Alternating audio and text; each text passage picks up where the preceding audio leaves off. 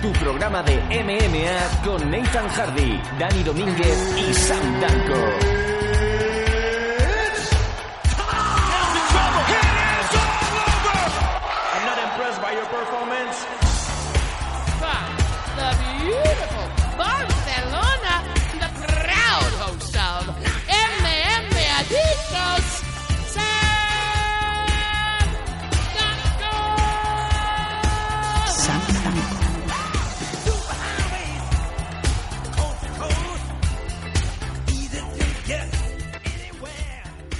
Bienvenidos todos a una nueva edición de MM Adicto.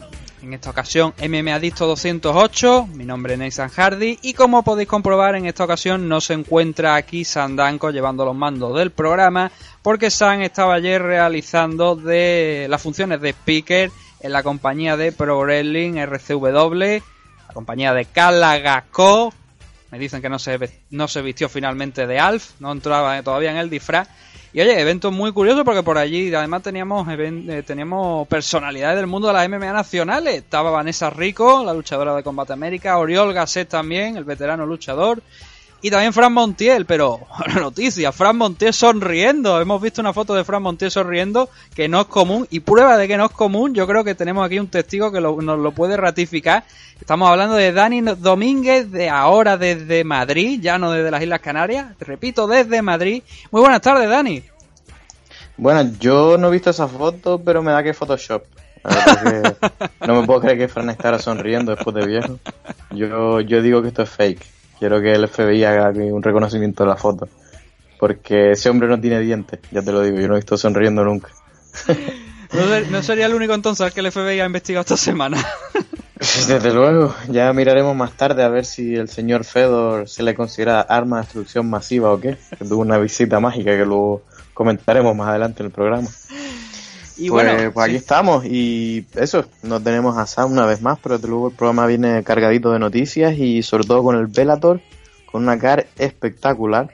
Y si eres un fan de la sumisión del Jiu-Jitsu, desde luego, esta es tu car del año seguro. Pues sí, tenemos noticias, noticias más importantes de las principales figuras y podríamos decir ex figuras, figuras en pasado ya del mundo de las MMA y esa card de Velator 128 de la que tú nos, nos has acabado de hablar que veremos en la segunda parte del programa. Así que, listos todos, nos vamos directamente con el bloque de noticias. Noticias. Noticias. noticias.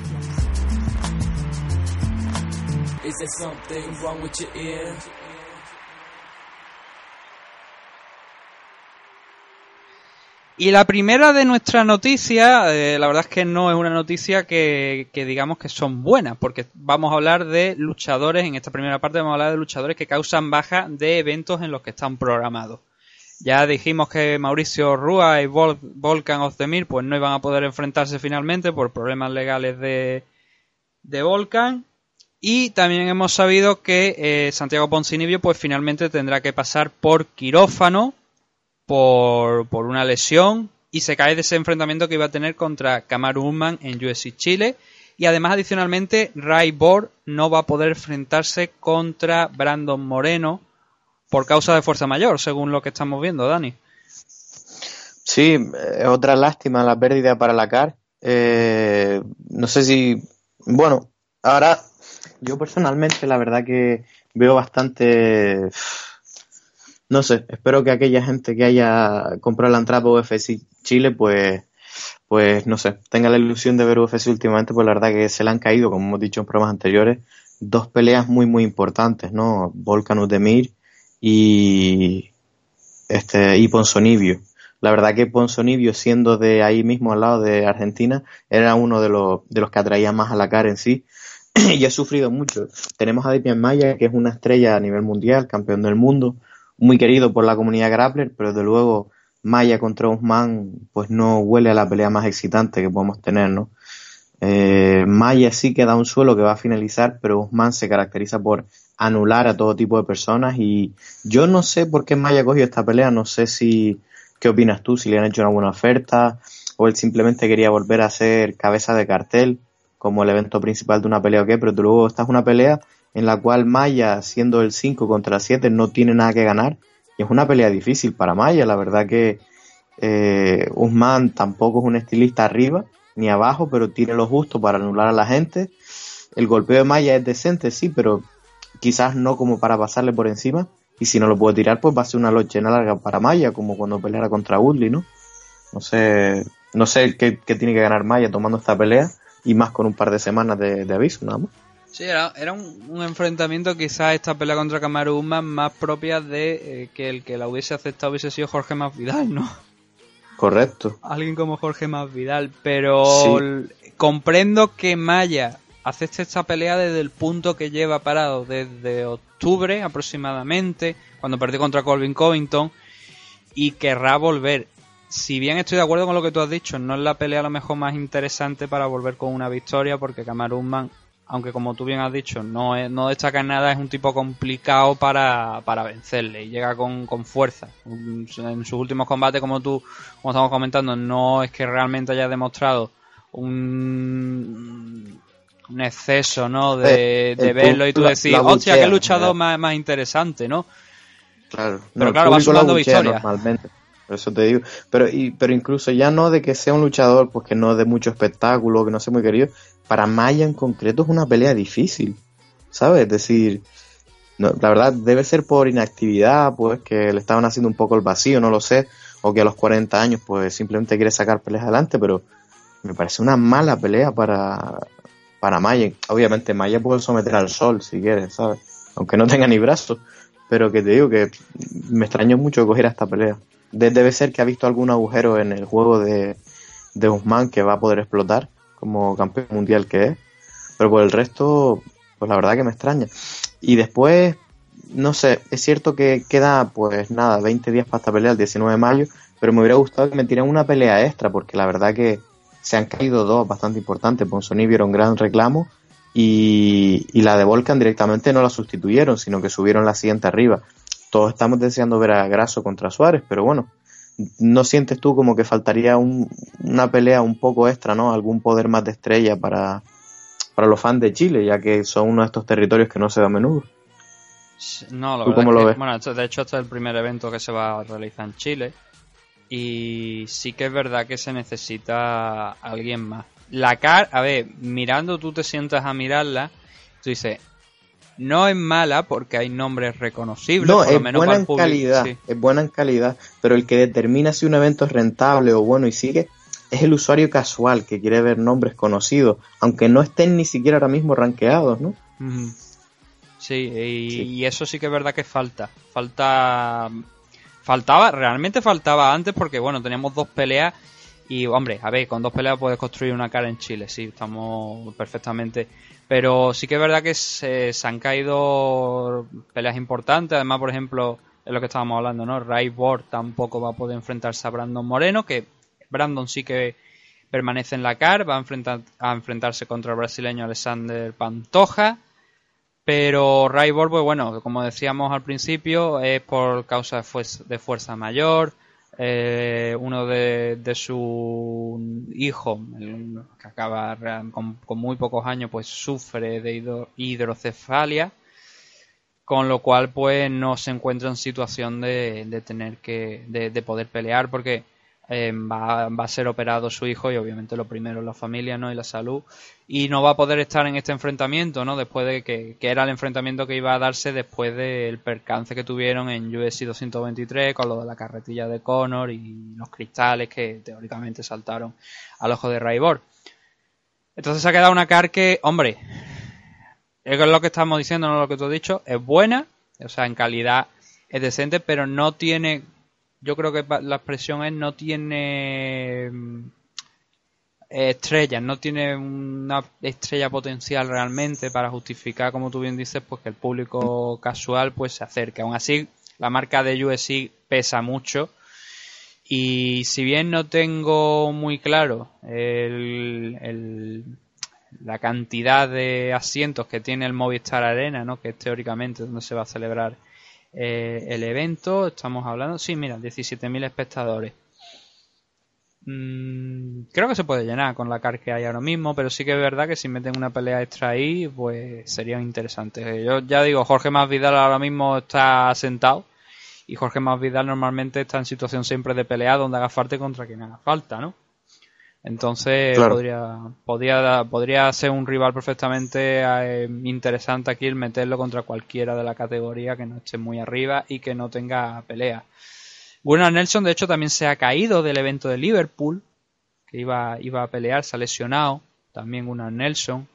Y es una pena, ¿no? Porque es que decimos, hay muchos luchadores que, que están cayendo, ¿no? Que se, va, se iban a dar buenos combates, pero tampoco lo vamos a tener en Liverpool, ¿no? El 27 de mayo, en aquel evento que va a estar Thompson contra Darrentil.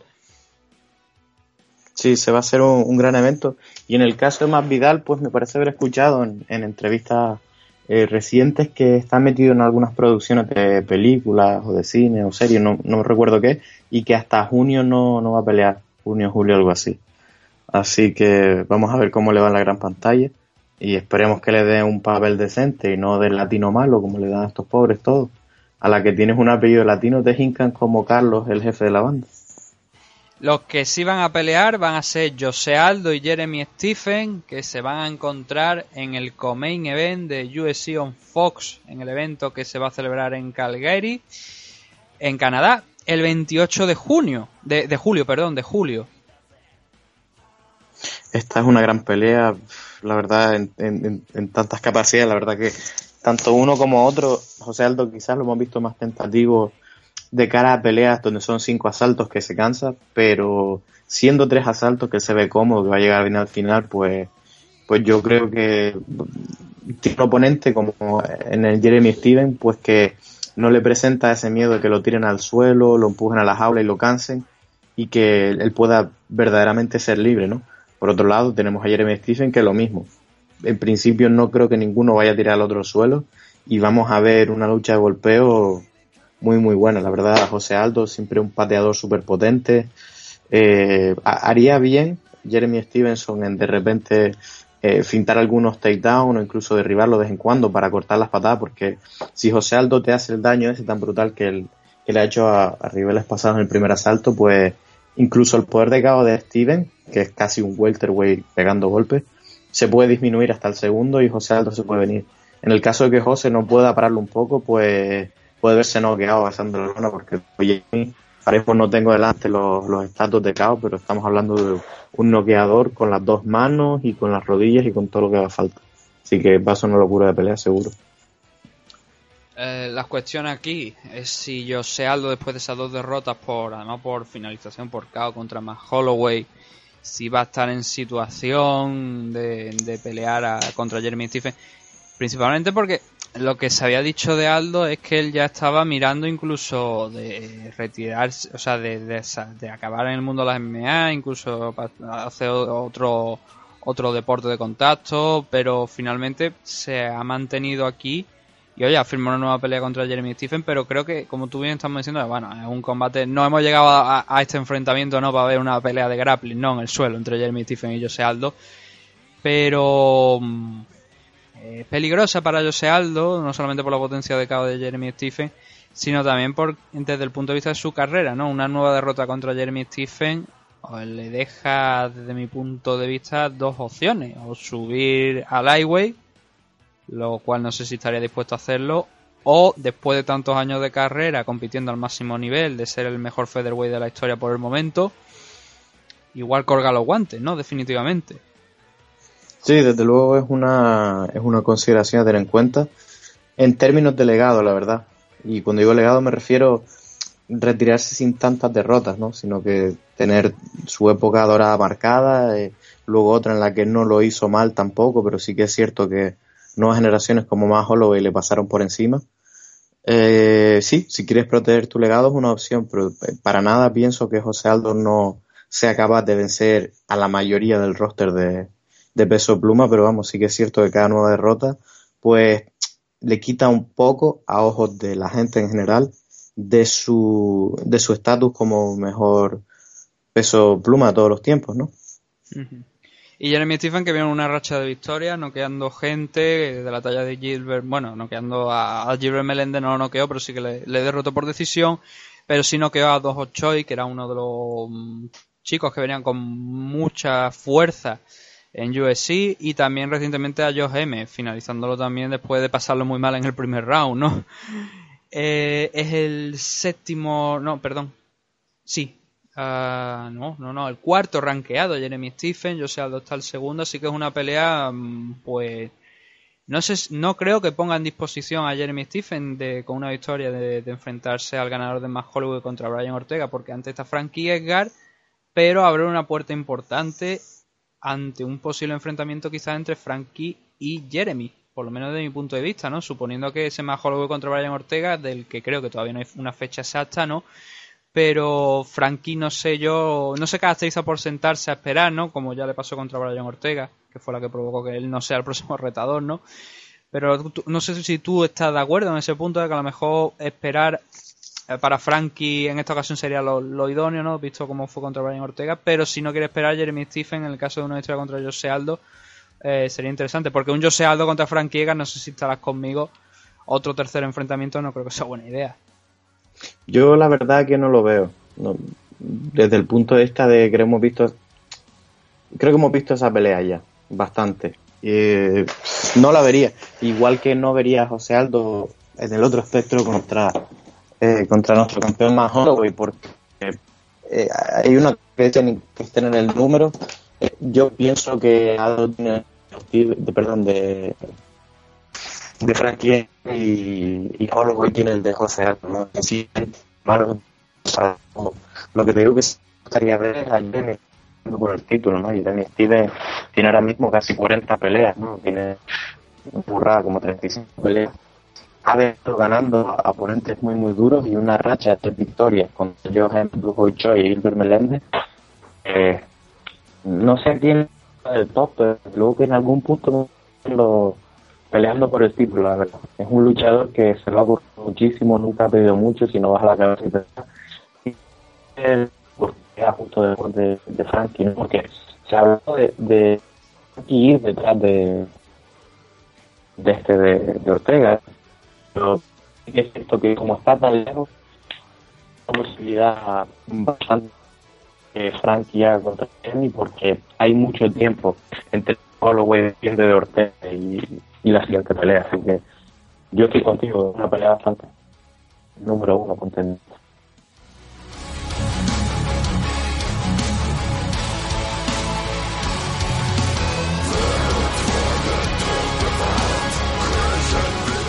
Y la siguiente de nuestras noticias es otro, en este caso es un rumor, que es el posible enfrentamiento entre Michael Bisping y Nick Díaz. Eh, como decimos, es un rumor porque Dani no está confirmado, sino simplemente es una posibilidad que ha abierto Michael Bisping de enfrentarse en 195 libras contra Nick Díaz porque considera Bisping que, está retirado no, pero si le ofrecen una pelea importante como en el caso de Nick Díaz, estaría dispuesto a, volver a, la jaula. Sí, pues, pues sí, como comentabas, es un rumor que ha estado circulando por ahí y bueno, la verdad que si quieren confirmación de un rumor de Bisping, pues con escuchar su podcast, pues él mismo te lo dice al toque, ¿no? Que, es lo, lo, bueno que tiene que un propio luchador tenga podcast. Y en este caso, pues él mismo confirmó que, era un rumor, que para nada UFC ha estado en negociaciones en, en ese aspecto, pero que es una pelea que le gusta mucho para como última del retiro. Y, bueno, entre broma y serio, más bien serio que broma, pues ha retado a Nick Díaz a pelear eh, para su última pelea en un catchweight, ya que bueno, Nick Díaz también quiere peleas así de alto calibre, ¿no? Con hombres conocidos.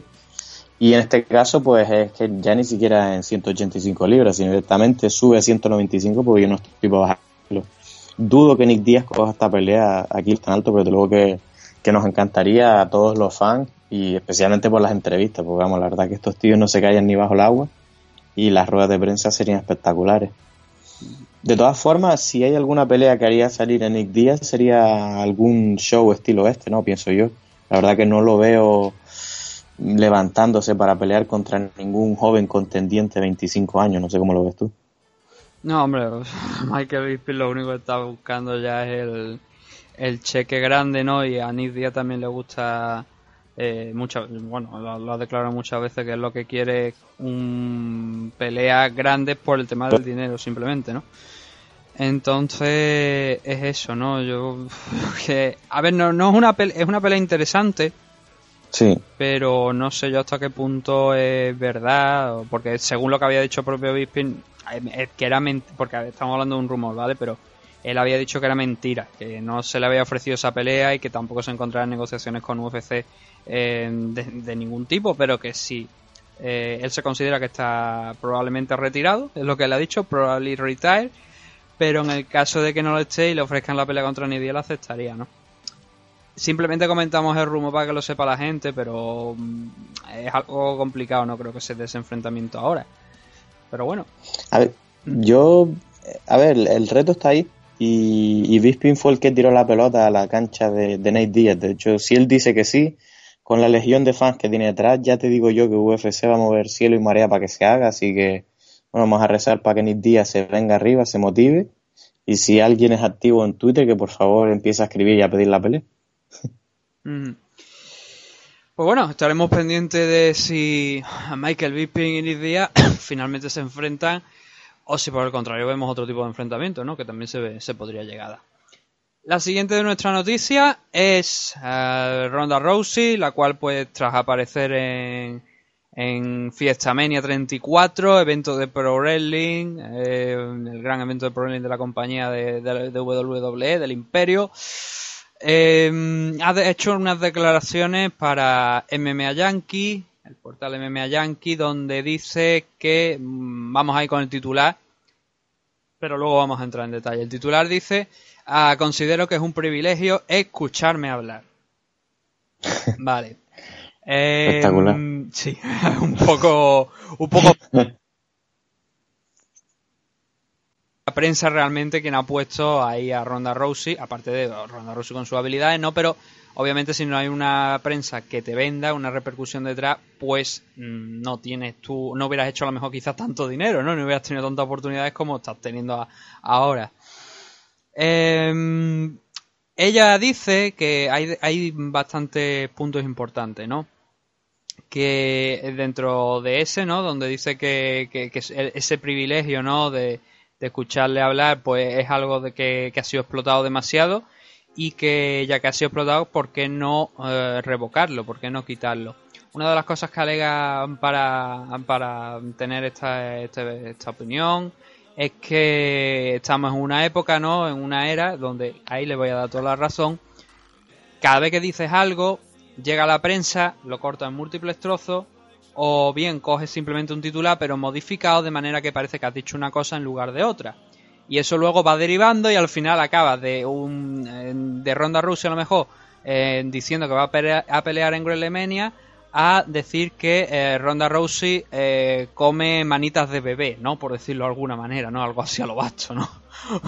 y no sé cuál es tu punto de vista sobre este. A mí me, yo me- por una parte creo que tiene razón, pero por otra parte creo que lo del privilegio ha pegado un patinazo y se ha ido cuesta abajo rodando den- dentro de un barril. Sí, está claro que es difícil opinar sin escuchar la entrevista y no solo lo que publica, sino la parte no editada, ¿no? Está claro que esta gente te puede ahí pinchar hasta que tú acabes diciendo lo que ellos querían escuchar, eso está claro. Pero, pero bueno, si, si era su intención, pues desde luego sí que suena un poco Keynesiesco, ¿no? Un comentario estilo Kane West y no sé, pues suena un poco raro. Yo más quizás que con esta con esta frase, digamos, con este recorte de la entrevista, me quedo también con, con uno que dijo, no sé si tuviste la oportunidad de escucharlo, que Mm. dijo que gran parte del problema de lo que le ocurrió en MMA fue que su madre no le enseñó a perder. Como que ni siquiera tenía, o sea, que no cabía la posibilidad de la derrota en su mente y que cuando llegó y de forma tan brutal, pues que no supo lidiar con ella y que, y que se hundió y demás. Bueno, algo que sospechábamos, desde luego. Y, yo me pregunto si, si esa actitud pues es saludable, ¿no? Está claro que esa actitud de la derrota no es ni siquiera una posibilidad, pues, pues la ha llevado a lo más alto de MMA femenina, ¿no? El estatus de leyenda. Mm. Pero por otro lado también si vale la pena llegar a ese estatus, si después te va a dejar completamente tocado a la cabeza a la que pierdes, ¿no? Claro. No sé, no sé si sale rentable, vamos. Mm, No, la verdad es que, a ver, eh, con la primera de- la ronda, yo creo que lo del tema del privilegio y tal y cual, eh, en parte entiendo que es, eh, o sea, la, primera derrota la primera derrota de su carrera, que fue contra Holly Holm, aquel caos, ¿no? Donde le, le pusieron la cabeza en Pekín, pues mm, entiendo, ¿no? Que sea doloroso, que nunca había perdido, que se enfrenta a una nueva experiencia. Pero oye, Johanna, por ejemplo, eh, tampoco había perdido eh, hasta el momento en el que se enfrentó contra Runa Mayuna, ¿no? Perdió y fueron dos actitudes diferentes. Ella salió a rueda de prensa a decir lo que tenía que decir. Ronda Rousey se escondió y sal- se fue, vaya, llegó al aeropuerto, hemos visto fotos, ¿no? Donde va con la cara tapada con Travis Brown al lado, ¿no? Eh, la segunda derrota quizás ya sí que, o esa primera derrota puedo llegar a entender, justificar un poco, ¿no? El tema de la actitud, tal y cual. Pero oye, la segunda, mm, yo creo ya que ese enfrentamiento contra Amanda Nunes, después de estar más, casi un año por completo, no solamente fuera de competición, sino también fuera de prensa, eh, me hace plantearme que, hostia, si igual Ronda Rousey hubiese llegado a competir una tercera vez, me imagino allí que, o sea, en un, o sea, competir una tercera vez, me refiero a perder una tercera vez, llega allí una mañana, ¿no? Se ve Travis Brown, no tiene a Ronda Rousey al lado en la cama, se levanta y cuando sale al jardín, allí al amanecer, ¿no? Con los primeros rayos del sol, se encuentra a Ronda Rousey colgado un árbol y Travis Brown pensando, ahí va, me he quedado en la calle, ¿no? Eh, entonces, oye, también se- hay que entender, ¿no? Pensar en eso de, de, oye, la derrota puede llegar en cualquier momento. Es verdad que a ella le ha llegado tarde, pero la derrota eh, en MMA sí, pero yo supongo que ella también habría perdido algún combate de judo hasta la fecha, con lo cual eso ya Sí, lo tendría pero- que tener en ella. Pero no es lo mismo realmente, ¿no? Porque la derrota MMA además lleva implicado, es como, no sé, judo no deja de ser un deporte, especialmente cada vez más que como antiguo judoka competición que soy, lo van destruyendo, añadiendo las nuevas reglas, que es básicamente Japón tratando de ser dominante de nuevo, pienso yo, a pesar de que digan que es por la espectacularidad. Quieras que no, lo ves más como un deporte, ¿no? No, no es tan personal, es decir, en judo ella marcaba bastante, era proyectaba bien y a lo mejor en judo y en otras artes marciales y me han ganado en plan especulando, ¿no? En plan, pues me sacaron una falta y este tío luchó como un guarro y el árbitro era un paquete y te vas de allí diciendo no tenía que haber perdido, soy mejor de aquí. Pero las derrotas MMA son diferentes porque además tu bienestar físico sufre de forma bastante notable, es en un escenario mundial bastante más grande eh, y sobre todo el tipo de derrotas que ha tenido, porque no ha tenido decisiones cercanas, ¿no? Que tú digas, pues mira, yo creo que la pelea fue para mí, yo creo que han sido auténticas alisas lo que se ha llevado, ¿sabes? Sí. Joana, es cierto que solo fue la primera y Joana es otro tipo de persona y en mi opinión tampoco tiene una actitud saludable porque yo pienso que ella se engaña. Ella dice que la culpa de la primera fue de sus dietistas. Mira tú si sus dietistas podían haber esquivado el gancho de izquierda de Rose.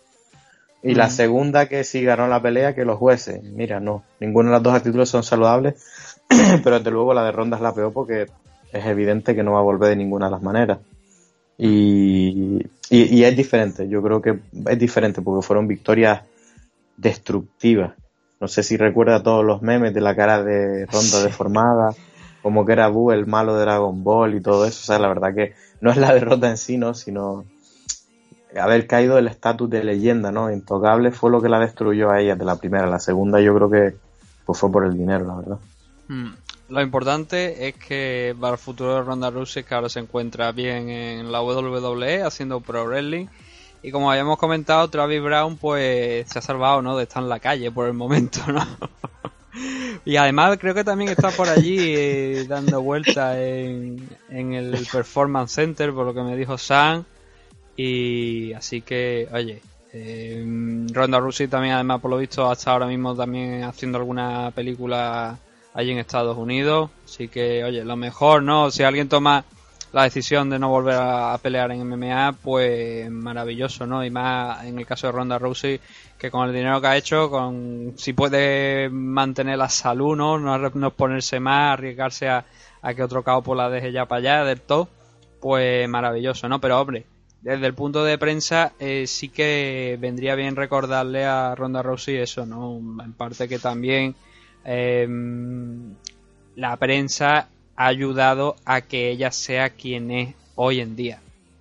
No solamente sus habilidades, no solamente USC, sino que la prensa le diera la exposición necesaria para seguir creciendo. No ya cuando estaba en USC, sino cuando estaba en Strikeforce es lo que ha construido también el personaje de Ronda y esa es una parte importante y es una parte que ella no puede negar así que con lo del privilegio como te digo entiendo parte pero no estoy de acuerdo y si no quiere hablar más para prensa pues nos dedicaremos a otra cosa no directamente no comentaremos más sobre Ronda Rousey no cogeremos sus titulares sino hablaremos de la gente que están activos hoy en día también.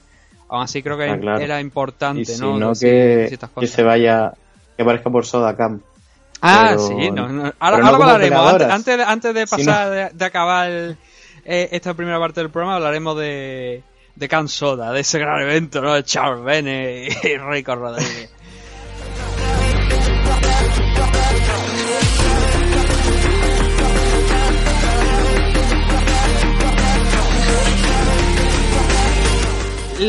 Pero antes, antes de meternos con eso, vamos a hablar de las últimas noticias que tenemos, que son en torno a la división Lightweight de USC, una de las divisiones actualmente pues más entretenidas, ¿no? Tenemos a un nuevo campeón, que es Kevin Nurmagomedov, y tenemos a gente que está o bien cabreada, o bien insatisfecha, o bien esperando su oportunidad. Si te parece, teníamos tres, cosas, tres cosillas por aquí apuntadas. Vamos a empezar por de la menos importante, quizá la más importante. ¿no? Quizás la menos importante desde mi punto de vista es la que a Tony Ferguson pues le han retirado ese título interino. Eh, y no sé si compartirá la opinión conmigo. digo un poco menos importante porque entiendo que USC em, ya dijo que eh, le quitaba el cinturón a Conor y que el enfrentamiento entre Tony Ferguson y Khabib Nurmagomedov iba a ser por el título absoluto, el Undisputed y entiendo que no valen esos cinturones ya interinos y, no, entiendo, no, no comparto el cabreo de Tony Ferguson al respecto. Hombre, pues yo en este caso estoy del lado del Tony Ferguson, sin entrar mucho porque por mucho que dijera, es decir, si dice que este título es, es por el Real, es porque un campeón no está, en el caso de Conor, y, y porque en el otro caso no está el, el otro campeón, que es Tony. Es decir, lo que para mí hacía válido ese título es que en este caso lo hacía, había uno de los dos campeones involucrados y estaban los dos rankeados, bien sea número uno, número dos o lo que sea. Si Tony está, para mí sí, es por el título de verdad. Pero que antes de esta pelea hubieran dos campeones y de repente eh, Khabib Nurmagomedov pelea contra el número 6 o 7 de la división y es el campeón, no lo veo. No lo veo porque antes de esta pelea habían dos, vamos a recapitular, habían dos campeones, interino y principal. Aquí uno de los dos pelea, por, y, con lo cual a uno de ellos se le quita el título, pero este por X motivo no está, no entiendo cómo Khabib peleando contra el 6 se le da un título. No lo veo. Y estoy del lado de que había que tener un campeón que peleara. Desde luego, me alegro. Pero oye, ¿qué quieres que te diga? Para mí, Tony debería tener una pelea por el título como interino cuando vuelva lo siento, pero me, parece una armada que el número uno pelee contra el 6 o 7, lo que quiera que fuera, por un título cuando habían dos campeones y que le quitas el título a dos campeones a la vez sin pelear, me parece una armada y lo veo fatal, la verdad. Ah, lo que yo eh, respetaría y entendería, y creo que em, funcionaría con Tony Ferguson, pero em, supone un conflicto también con Conor McGregor, es que Tony Ferguson tenga la opción llegado el punto de, que se recupere de esa lesión, de ser el primero en enfrentarse a Khabib Nurmagomedov para justificar un poco ese cinturón interino que tiene, que al final, al final vale de poco, porque es simplemente, como te estoy diciendo, por lo menos desde mi punto de vista, es simplemente tener una invitación, una carta preferencial a la hora de retar por el título, pero fuera de eso no sirve para nada, porque eh, Conor McGregor eh, ha estado inactivo por opción, o sea, por elección propia, no por porque haya tenido problemas físicos o algo, simplemente lo decidió él, que iba a estar de baja, que no iba a defender el título, y, y fue ahí donde se hizo ese cinturón de, de Tony Ferguson, ¿no? Peleando por el cinturón, que creo que la pelea me parece que fue contra Kevin Lee, ¿no? El, título interino, si no recuerdo mal. Sí. Y bueno, el, resto de historia, ¿no? Ese Tony Ferguson contra Kevin Nurmagomedov que se ha, mm, se ha no se ha podido celebrar en dos ocasiones, ¿no? Una primera por Khabib, la otra por Tony Ferguson. Entonces, entiendo y creo que UFC debería hacer entender a Tony Ferguson, en el caso de que realmente este enfado sea cierto, que tiene una carta preferencial para enfrentarse a Khabib Nurmagomedov. Ahora bien, entramos en juego con lo otro, con lo que te he dicho. Entramos en conflicto con Conor McGregor, el cual, según su entrenador eh, de striking, Owen Roddy, se habrían iniciado negociaciones para enfrentarse a Khabib Nurmagomedov en Rusia a finales de año y no es el único que lo ha dicho además porque hasta el propio el propio camp de Khabib creo que además el propio Khabib ha dicho que en su lista el primero de los nombres es Conor McGregor Sí, yo la verdad que me encanta esta pelea y, y, la veo posible, ¿sabes? La gente dice que si Conor no vuelve, que si solo contra Floyd más el dinero, de aquí para atrás a Conor lo que le encanta es que la gente dude de que lo pueda hacer, de que piensen que no tiene ninguna oportunidad y de él hacer historia. Y, yo pienso que ir a Rusia y quitarle el título a Khabib que nunca perdió y ser de nuevo campeón es motivación más que suficiente y por eso pienso precisamente que, que está bastante fundado y que a falta de que llegue a un acuerdo de la millonada que le van a tener que pagar a Conor, yo creo que pinta bastante bien este rumor. Es decir, UFC está esperando al bote que venga Conor para hacer los números que hacía antes. Y Conor, desde luego que es un tío que no da un paso atrás hasta un reto. Especialmente si es uno de estos que le va a ayudar a, hacer historia, ¿no? Como lo de los dos cinturones y demás. Así que la verdad que solo podemos esperar que sea cierto. Mientras tanto, pues eh, el contendiente, yo pienso como tú, eh, o Conor o Tony, porque son los que tenían los títulos anteriores y no lo perdieron. Es decir, a la que uno de esos dos esté disponible deberían ser los primeros sin duda. Y justo después caen 3, 4 y 5 que son Kevin Lee, Eddie Álvarez y Dustin. Los tres tienen bastante, digamos, derecho al título, ¿no? Eddie como antiguo campeón y que lo viene haciendo bastante bien hasta ahora y que puede ser una mala pelea para Khabib, aunque muchos no lo crean porque tiene una defensa bastante decente de takedown. Eh, porque siendo un luchador en sí. La verdad que es explosivo eh, y tiene poder de caos. Y si pilla a Khabib lo puede apagar. Desde luego, Kedin es otro de los que tiene muchas posibilidades porque es otro luchador súper fuerte. Hay gente que dice que puede tener mejor lucha que Khabib. Podría. En el espacio, sí. En el clinch, no. Khabib tiene el poder en el clinch, tiene las proyecciones de judo, de sambo, de greco, si quieres, contra la jaula pero en el abierto Kevin Lee podría tirarlo y en la posición dominante pues sabemos lo bueno que es Kevin Lee, ¿no? Y quizás el que la gente ve menos como posiblemente que le gane, que es Dustin, simplemente porque es el más débil en el departamento de lucha, si bien es cierto que hace tiempo que no lo vemos ahí, ¿no? Así que cualquiera de estos tres contendientes pues, pues sería una gran pelea, ¿no? Especialmente Kevin y Eddie, y Eddie en mi opinión. Pero, pero bueno, como tú dices, yo estoy cruzando los dedos a ver si se hace realidad lo de Conor porque un macro evento con Conor en Rusia, que seguro que haría un estadio olímpico o alguna burrada, llevaría el MMA a Rusia, lo haría crecer un poquito más y veríamos consecuencias el resto del año. Lo de Rusia es interesante recordarlo. Bueno, ya, has hecho un repaso ¿no? sobre los, luchadores que en el caso de que no se ese enfrentamiento entre Khabib Nurmagomedov y o bien Conor o bien Tony, pues se podrían dar. Eh, según Cavi, el, siguiente de, la lista, de, en el caso de que no fuera Conor, sería Dustin Poirier, que viene de, ganar a, Justin Gagey. Sí, no mejor, la pelea más fácil. ¿no? Sí, lo del tema de Rusia um, es interesante. Bueno, UFC está centrada en, y, quiere hacer un evento en Rusia de todas, todas.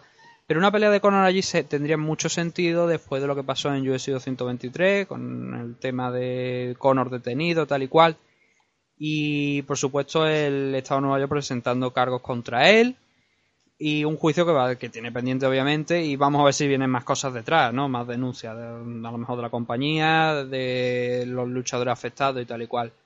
Pero es interesante lo de Rusia porque sería una forma de, en el caso que haya problemas con Conor McGregor en temas de licencia o incluso de entrada en Estados Unidos, eh, un enfrentamiento en Rusia pues directamente quitaría, anularía todo problema ¿no? respecto a eso. Entonces entiendo que sea la primera opción que UFC esté mirando eh, para eh, hacer esta pelea, que obviamente es el combate que todos tenemos en mente, más allá de, como digo, decimos de Tony Ferguson.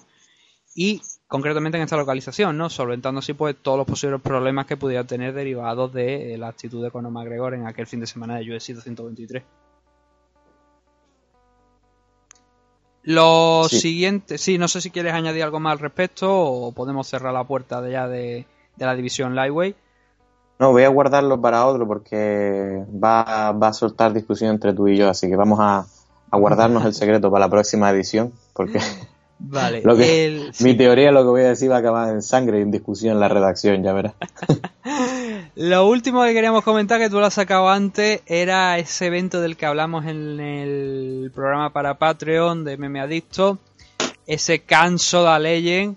eh, y muchos se estarán preguntando qué es Cansoda, ¿no? Cansoda es una página de webcam pornográficas, tal cual, que se ha metido. técnicamente es erótica, porque son chicas solo haciendo striptease, no vamos a respetarlos en su, sea, llamar las cosas por su nombre, ¿no? en su arte. A ver, Ponce es una red social donde chicas hacen estilo striptease, vamos, una cam girl de estas así, Sí. digamos.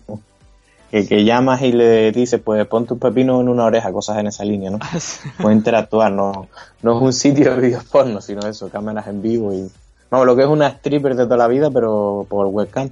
Sí, de, las, que- de las que conoce muy bien Díaz. El Sí. caso es que esta empresa, esta página web, pues había montado un evento de MMA que iba a, ser, iba a retransmitir por la página y tenía algunas peculiaridades. Bueno, empezando también por la CAR, ¿no? Ahora que, que ahora no vamos a entrar, no vamos a comentar todos los resultados de la CAR, pero sí había dos, tres nombres importantes, el main event y otro nombre por debajo, además de un veterano de, de Bellator, y que de eso pues hablaremos nada más que pues, cómo ha ido las peleas, ¿no? Y de, los nombres, pero eh, había unas peculiaridades, ¿no? Que, que eran que los luchadores, bueno, para empezar, yo me- yo estuve pendiente toda la noche, ¿no? De cuándo se iba a celebrar el evento y a la hora de verlo vi cómo estaban montando las aulas, pero me quedé frito, con lo cual no pude no pude verlo y no sé si se podrá ver ahora a posteriori. El caso es que se retransmitía a través de la página de todas todas y la peculiaridad era que eh, lo- la gente que estaba viendo el combate podía determinar cuál era, quién se llevaba los, los bonus, un- algunos bonus adicionales, y también con su eh, eh, pagos, con, con pagos, ¿no? Con lo típico de... en- ¿Cómo se dice esto, tío? Tips en español, ¿cómo se dice? No, no- no- Propina. No sé la palabra en español. Propina. Sí, no, sí, no, pero no es propina, o sea, es el dinero que le pagas a, como si estuviera, como si en vez de luchadores tuvieran la página, o sea, fuera una, una de las strippers, ¿no? Pues tal y cual, pues o sea, era así, o sea, se ve que durante los combates eh, la gente que fuera metiendo dinero, pues ese era un incentivo para los luchadores, creo que era más bien para los luchadores, para los ganadores del combate, ¿no? Incluso Vamos por a lo que llamarlo sé, por- donación, que es un poco más digno. Sí, venga, vamos a dejarlo en donación, efectivamente. Eh, lo curioso es que también decían tu nombre eh, a la hora de, de donar, ¿no? O sea, que imagínate las risas que pudo, que pudo, que pudo llegar, Ah, que sí. se dieron, ¿no? Cuando eh, alguien ganó y se pone, y el premio que te lleva del incentivo eh, son tantos dólares eh, gracias al usuario I Love Tits. No, pues imagínate. ¿Eso es un ejemplo tuyo que te acabas de inventar? No, eso, es un ejemplo que teóricamente es verdad que se ha dado. No he podido, como te digo, no he podido ver el evento, pero gente que lo estaba, que lo, que lo vio en directo comentó casos así, o sea, que, que era verdad, esto era verídico, que se habían dado incentivos que los luchadores, la gente que podía hacer donaciones, ¿no? Y que el dinero iba destinado, no sé si a los ganadores o 50-50, pero creo que era hacia los ganadores. ¿Y quiénes te van a destacar? Pues además de, como decimos, del veterano Matt Baggy de, de Bellator y señoritas también de, que, que realizan su función en la página, eh, veíamos y lo comentamos a Charles Bennett, Crazy Horse, con... porque tú creo que tú no has, visto, no has llegado a ver el cartel del evento, me parece. Pero el cartel... Sí, sí, lo, ¿Lo has visto? Lo tienes por delante a lo mejor, ¿no? lo vi, lo vi. Car- eh. Charles Bennett con la gafa, con los ojos cerrados y las gafas de lateral, ¿no? Enfrentándose a Bruce de Lion Latch Medal. Y en el main event, bueno, hay que decir que Charles Bennett perdió por una decisión unánime, un doble 30-27 y un 29-28. Y en el main event, Rico Rodríguez, es campeón de heavyweight de UFC, no sé cuántos años tendrá, pero por encima de 40 euros. Contra otro luchador que ha, pasado por la fila de UFC, que era Alex de Spartan Nicholson. Y este combate sí que lo he podido ver. Y es una victoria de Alex Nicholson por, según el resultado oficial, sumisión por golpe. Pero realmente es algo extraño porque Rico Rodríguez, pues sí que bueno, le, le, le endosa unos cuantos golpes desde arriba al Nicholson, ¿no? Y hay un momento donde, bueno, está Rico Rodríguez en el suelo, pero parece que en buen estado de forma, que no está afectado. Y sin embargo, da una palmada en el suelo, ¿no? Indicando que se rendía. Resultado, eh, sin aparente, como te digo, peligro ninguno, ni, ni en ese momento estaba recibiendo golpe por parte de, de Nicholson, lo cual llama mucho la atención. Sí, Pero, debe ser- sí. Normalmente eso es debido a lesión, pero también es verdad que Rico Rodríguez tiene 83 peleas, 84, no sé, igual se rayó. Mm. A este punto los luchadores cuando pasan tantas peleas a veces pues le dan ataques raros de ansiedad y cosas así, así que no me extrañaría que, joder, con 80 y pico peleas y, y la vida que ha llevado, pues que fuera algo raro eso. Pero bueno, investigaré a ver si encuentro la pelea por ahí por internet y, y podemos hablar un poco de ello, la edición que viene, porque desde luego es un misterio. Sí, sí que es cierto que en las imágenes se ve él tranquilo en el suelo mirando al oponente y de repente tapea el suelo. Un poco raro.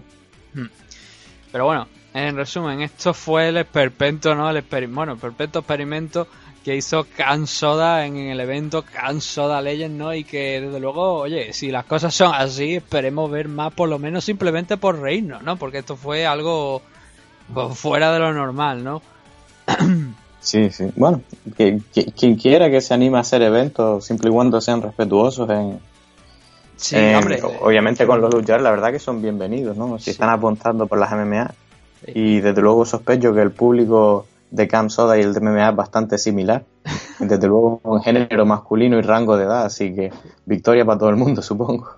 Fíjate tú, fíjate tú si fue un evento respetuoso con los, con los luchadores y tal y cual, que eh, Charles Bennett eh, se encontró fuera de la jaula con Colvin Covington y lo que hizo fue zurrarle, soltarle un puñetazo a la cara, ¿no? Que dicen que incluso hubo gente que vio a Colby saliendo con collarín, ¿no? De allí.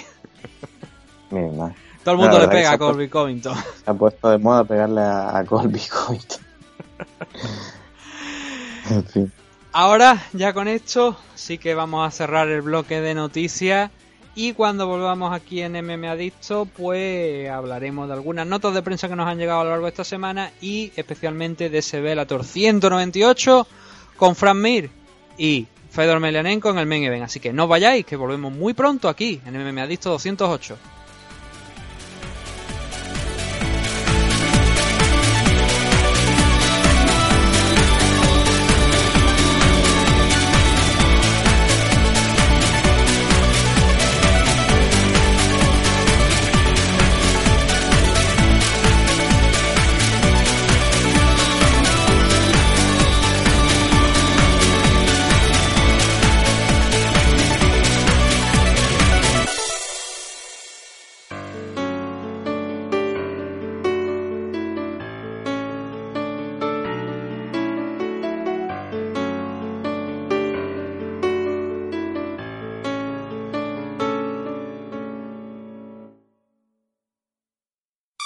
Touch him up. Good luck. ¿Te gustan las NMA? En NM Adictos te escuchamos. Queremos muchas preguntas, preguntarnos chorradas también, da igual. Escríbenos en mmadictos.gmail.com o bien en nuestras redes sociales, arroba mmadictos.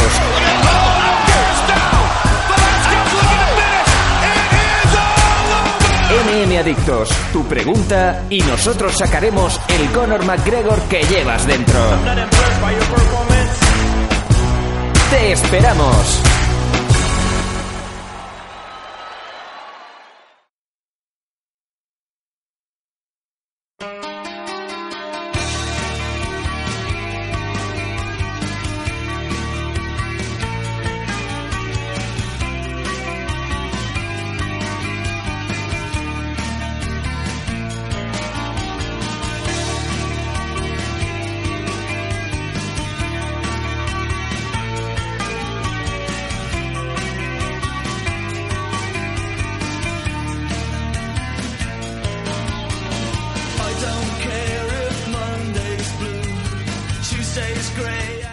Estamos aquí de regreso en MM Adicto 208 y después de ese bloque de la noticia, pues viene lo anunciado, la- el análisis de ese evento que se celebró este fin de semana de Bellator 198 con Fran Mir y Fedor Emelianenko en el main event.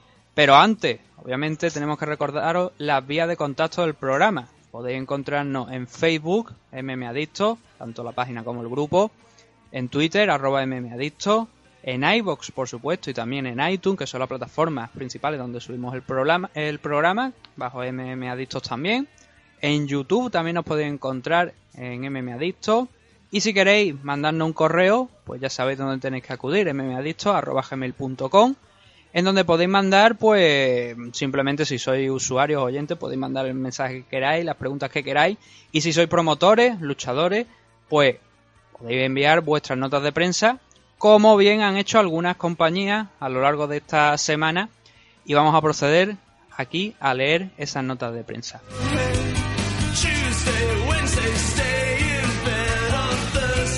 La primera que nos llega es de World Fight Tour, eh, WFT, la compañía de artes marciales mixtas, que va a realizar un nuevo evento el 19 de mayo. Y la nota de prensa dice así: Pistoletazo de salida a World Fight Tour 8. Durante, un acto celebrado en las instalaciones de la ciudad esportiva Camilo Cano en La Nucia, se ha presentado oficialmente el octavo evento de World Fight Tour, una de las principales promotoras en deporte de contacto de nuestro país. Porque el próximo 19 de mayo, en La Nucia, Alicante, acogerá el mayor evento nacional de MMA, en el que se ofrecerá un show internacional con muchos de los mejores luchadores de nuestro territorio enfrentados a destacados deportistas extranjeros que han participado en prestigiosos escenarios mundiales. Entre los participantes que podemos encontrar aquí eh, nacionales tenemos a David Trayero, a Sahara Sánchez, David Mora o Javier Fuentes, quienes van a ser protagonistas dentro de la jaula en la ciudad esportiva Camilo Cano, que mostrará una imagen espectacular con una imponente puesta en escena base de luces y sonido, ya tradicional en World Fight Tour, como quedó bien, bien visible en el pasado World Fight Tour 7 en Las Palmas. Si no me falla la memoria, esto ya lo estoy introduciendo yo, aquel World Fight Tour fue el, el evento que eh, el Road to Bellator. Sí, correcto. World Fight Tour, que además tenía un Road to Bellator, que, que bueno, para aquellos que no lo sepan, no, no son dos eventos, sino es, es World Fight Tour desde siempre, solo que cada vez que eh, Bellator o Pancrase, que son los que acostumbran a hacerlo, eh, hacen pequeños torneos en otras organizaciones de otros países para ficharse luchadores, pues lo llaman Road to. Por ejemplo, AFL hizo uno que era Road to Pancrase, los ganadores fueron a Pancrase, y en ese caso creo que fue Daniel Requeijo, del Tajinama, y en este caso se hicieron Road to Bellator y el ganador creo que fue Aridane, Aridane si no me acuerdo, si no, me- si no mal recuerdo, ¿verdad? Sí, sí, sí, fue. Y, y bueno, pues eso, que no, que no se confunda la gente, que es un nuevo evento, es el mismo que llamar a la gente Bellator o Road to Bellator en Las Palmas, con lo cual no están empezando su segundo evento ya y, y bueno, debutaron por lo más alto, ¿no? En un, en un estadio olímpico de baloncesto de 8.000 personas y vamos a ver qué nos traen ahora en la nueva localización, en Ca- en Cataluña en este caso. Bueno, es, es Valencia, es Alicante, la comunidad valenciana. La, la nota de prensa sigue, así que vamos, vamos a continuar porque en aquel entonces, en ese World Fight Tour 7, fue retransmitido por, televisión y este también, este evento también va a ser. Así que vamos a seguir con la nota. Así ha resultado patente en la presentación a la que han acudido numerosos rostros reconocibles de la MMA nacionales y en la que se han ofrecido los pormenores del inminente evento, que no será sino el primero de un ambicioso proyecto de World Fight Tour. Todo un circuito nacional ofrecido, y esto es lo importante, además en directo por Mediaset España, como se ha revelado recientemente, junto a una serie de programación complementaria divulgativa de las MMA para que, quede- para que no quede ni un solo fan insatisfecho en nuestro país. El reloj ya está corriendo, los luchadores entrenando y el 19 de mayo es la cita de este World Fight Tour 8. Esta es la nota de prensa de World Fight Tour 8. Repetimos, se va a celebrar en La Nucía, en Alicante, el 19 de mayo. Muchas gracias a Joseán Redondo, que es quien nos ha facilitado la nota de prensa. Y Dani, no sé si tú quieres comentar algo al respecto de, de este World Fight Tour 8 que se va a celebrar en próximas fechas. Pues, pues la verdad que más que eso me gustaría una pregunta. Primero, ¿sabes exactamente qué significa que sea en Mediaset? Es decir, ¿qué canal lo va a retransmitir? Creo que lo que nos habíamos nos habían comentado y habíamos escuchado es en BMAT, BMAT Televisión, que no es Telecinco, pero es uno de los canales de Mediaset. Y ahí Sí, fue también donde precisamente se retransmitió aquel World Fight Tour 7, el Road to Bellator que estábamos hablando hace unos segundos. Ahí se te retransmitió también a través de, de esa, de esa cadena en concreto. La verdad que me gustaría ver que Tele5 ahí se mojara, ¿no? Y, y publicaran alguna zona de, de tirada nacional y que se dejara de tanto faranduleo, ¿no? Que, que es más bien lo que caracteriza, porque yo creo que hay- audiencia y al menos si es igual de, o sea, los valores de producción fueron espectaculares, por, por decirlo poco. Yo estuve ahí parte del evento, ya que me tuve que ir para trabajar después. Pero vamos, eh, eso que hablaban de los fuegos, de las luces, literalmente había un lanzallamas a cada lado de la puerta cuando salían los luchadores. La verdad que los valores de producción son muy, muy elevados. Y desde luego que entre aquí en España una compañía así de gran nivel como World Fight Tour es genial porque veremos que irán trayendo estrellas según vaya creciendo el evento. Eh, recordemos que tenían a Galbao, uno de los compañeros de entrenamiento de Anderson Silva y veteranos de Japón y de, y de UFC, parece que también, o al menos de Bellator.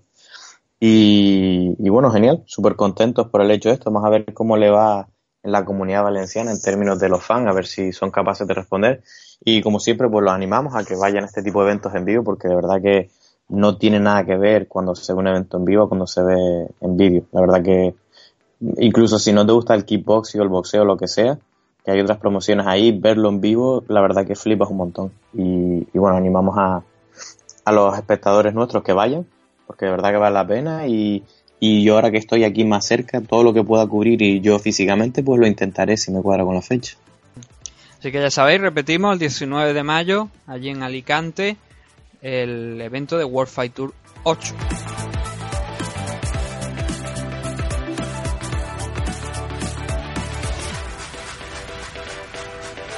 Y lo siguiente que tenemos dentro de este repaso a MMA nacionales que vamos a hacer hoy aquí, porque tenemos varias notas de prensa, tenemos también la CAR del AFL 15 que se va a celebrar la semana que viene en San Sebastián, el 5 de mayo, en el paseo de, de Anoeta, en el frontón Atano 3.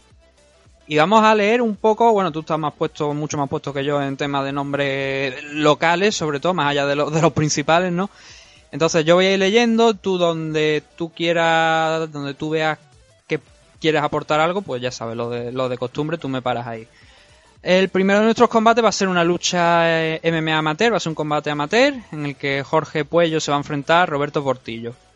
Luego en las preliminares ya como MMA profesional tenemos a Héctor González enfrentándose a Santiago Vázquez, Lewis Arizala enfrentándose a Johan Segas, David Martín enfrentándose a Eneco Prin, Francesco Eliseo contra Gaetán Traina, Cristian Maroñas contra Sier Ispizúa, Sí, aquí este Cristian, que lo vemos aquí casi estando al principio de la preliminar, es un chico que peleó en el, eh, en el AFL último que hicimos en el norte, en Gijón.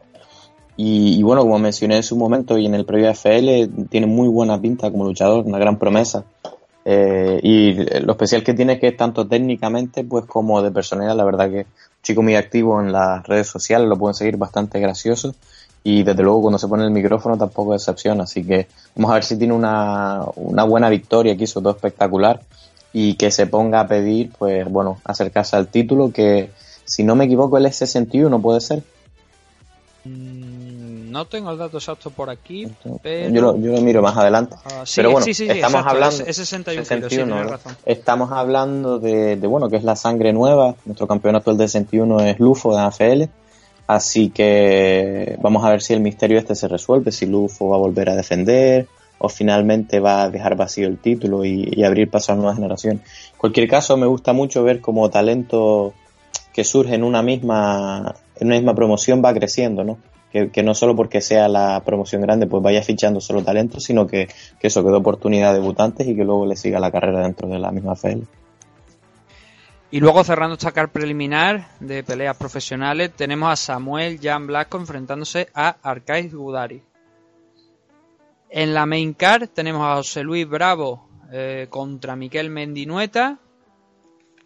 Diony Muñiz enfrentándose a Jarisa Larrinaga. Alejandro Jurado contra Aras Garmendia. Otro de los grandes combates, Alessandre Ribeiro contra Joel Álvarez, en el que se presume que va, se va, a ser, va a ser el coming event de la noche. Sí, aquí como, perdón, como, como resumen de la main card, pues bueno, tenemos a algunos de los nombres más conocidos aquí en, en el País Vasco, el MMA, como puede ser Mendinueta, eh, La Rinaga, un viejo conocido, ¿no? Que todos sabemos de sus grandes luchas contra Requeijo y otros de, la FL. Y, bueno, la verdad que me gusta mucho ver que apuestan por el talento desconocido y por el conocido también. Eh, recientemente salió un artículo bastante bueno de Aratz Armendia que le enseña, o sea, que, que ayuda a un programa a, chicos con discapacidad enseñando artes marciales. La verdad que lo recomiendo porque es un artículo bastante, bastante currado, muy bonito. Y, la verdad que es una main card de espectacularidad y, y, sobre todo de, de favoritos. Este, la Rinaga es muy, muy querido en el País Vasco porque si bien no tiene tantas peleas en MMA, sí que, sí que es un bastión en términos de grappling, grappling y lucha, especialmente en la federación que yo compito y todos los años pues siempre mueve bastante público. Y en el caso de Joel, pues bueno, ya sabemos de, de la gran promesa, ¿no? De Joel Álvarez que está o para el título aquí o directamente para saltar una promoción grande porque no solamente tiene un récord espectacular, sino la verdad que apunta maneras, es, es un luchador que ha rodado, ¿no? Que tiene, que tiene un número de peleas bastante aceptable y, y, su calidad es indudable, ¿no? Vamos a ver si tiene aquí un rendimiento y finalmente empezamos a, a limpiar un poco los títulos, ¿no? Y, y damos un, po un, poco paso a la, a la, sangre nueva. Además que el rival que va a tener enfrente es Alessandro Ribeiro con un 13-2 del Nova Uniao, Brasil. No sí, sé, si, no sé si, es, si es el mismo Nova Uniao, porque algunos pues tienen diferentes, ¿sabes? Sitios por zona, o sea, son gimnasios bajo la misma marca de Nova Uniao, pero no sé si es el mismo Nova Uniao en el que entrena um, José Aldo, del que hemos hablado en la primera parte del programa, o es un, como te digo, una sucursal, por decirlo de alguna manera, de, del, del Nova Uniao, de la marca. Pero aún así, es un luchador brasileño, como decimos, Alessandro Ribeiro, con un 13-2, con un buen registro, 3 KO, 3, 5 sumisiones y 5 decisiones, que sin duda yo creo que es la gran, es la gran el gran escollo ¿no? que va a encontrar, el primer gran escollo que va a encontrar Joel Álvarez en su carrera. El récord que tenía, perdón, era 12-2, ¿no? Uh, según, según Sherdo es un 13-2. 13-2. Ah, bueno, hay un, un, poquito de discrepancia aquí con Tapology. Eh, no estoy seguro, estoy mirando a ver de cuál de los de los Nova Unidos viene, a ver si si tiene compañeros de entrenamiento. Es el de Manaos, ese creo que no es el de José Aldo, por lo que estoy mirando aquí. No, el de Manaos no. Pero sí que veo que este en concreto tiene bastantes luchadores, al menos listados aquí en Tapology, con, con récord bastante bueno. Estoy viendo 24, 13-3, 12-2, 11-3, 10-0, 10-6. Bueno, estamos hablando de un Neo que es bastante de competición, no únicamente, como tú dices, una franquicia, ¿no? O sea que y, y, de todas formas sí que es cierto que cuando tienen peleas internacionales o de más nivel, pues ellos mismos se van, se van ayudando entre sí. Y por supuesto tenemos que hablar del main event. En el main event se van a enfrentar por el título Light Heavyweight de AFL Darwin Rodríguez contra Ricardo Echarte. Además título inaugural, si no, ten, no estoy mal, no, lo ten, no tengo mal entendido, ¿no? Correcto, sí. Eh, no me suena que haya habido un título Light Heavyweight, ya nos corregirán desde AFL, si no. Pero la verdad que no podía, bueno, sí puedo pensar. Yo como canario siempre eh, un fan de Paco Esteves, que es un, uno que también me gustaría ver eh, contendiendo por ese título. Pero en este caso me gusta mucho el, el enfrentamiento, la verdad. Ricardo Echarte, como he mencionado ya varias veces, tenemos el placer de tenerlo, un antiguo olímpico de judo representando a España y Darwin Rodríguez, pues un luchador muy, muy veterano, que tenemos que a pesar de ser veterano es súper joven, eh, del futuro que tenemos en España, la verdad que asusta ver toda la experiencia que tiene Darwin a, a pesar de su edad. Y, y, más que no sale, porque ha peleado en algún evento que otro, que no le han contado la pelea, eh, Darwin no tiene ese récord. Se lo aseguro, ha peleado bastante más. No es 1-3, tiene que tener por lo menos 5 o 6 victorias. Y es bastante bueno. Él también ha ganado campeonatos de España de grappling, de MMA amateur y demás y va a ser una muy buena pelea. Esta pelea en concreto es muy difícil para, para los dos realmente, ¿no? Pero más bien para Darwin porque Ricardo es un, es un luchador correoso, que no es una pelea fácil para nadie. Es casi imposible tirar con la base de judo, proyecta, mete presión. Es como un couture del judo. Y, a pesar de la diferencia de edad, que es bastante, porque Charte debe estar en, pues en como 40 años o algo así, eh, sigue, sigue estando activo, sigue teniendo el fondo y va a ser una guerra de campana a campana, seguro. Y se supone que el que gane este enfrentamiento y sea el primer campeón se va a enfrentar contra Paco Esteve, o teóricamente lo que se espera. Ah, interesante, justo. Pues mira, yo la, la verdad que lo mencioné por, por, fan, la verdad que no tenía ni idea, pero buenas noticias. Me ver, no, no, sé si es no sé si es oficial, pero creo Ojalá. que es lo que tiene sentido desde el punto de vista de FL. Paco Esteves, si no me falla la memoria, ganó su último enfrentamiento también allí en Canarias. Creo que fue. Entonces, sí. lo lógico es que como uno de nuestros light heavyweight más representativos de España y también, por supuesto, participante de FL, ¿no?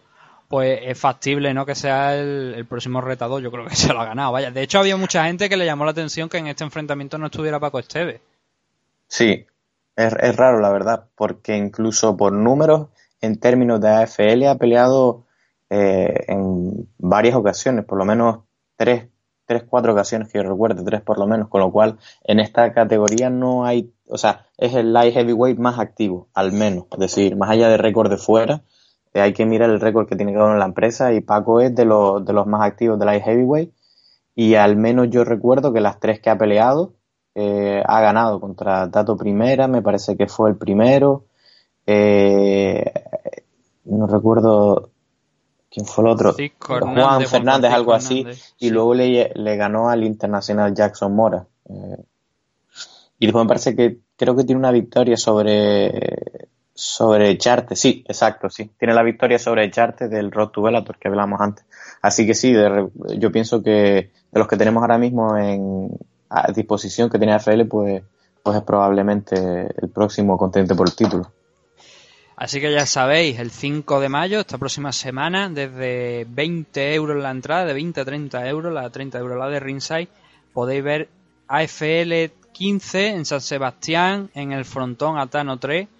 Y oye, disfrutad de una velada de MMA, ¿no? Donde vamos a tener, pues, lo que hemos dicho, luchadores de, de allí del País Vasco, pero además grandes figuras ahora mismo a nivel nacional, como son Joel Álvarez, o ese en, eh, enfrentamiento en el main event, en la división Light Heavyweight por el título entre Darwin Rodríguez y Ricardo Charte.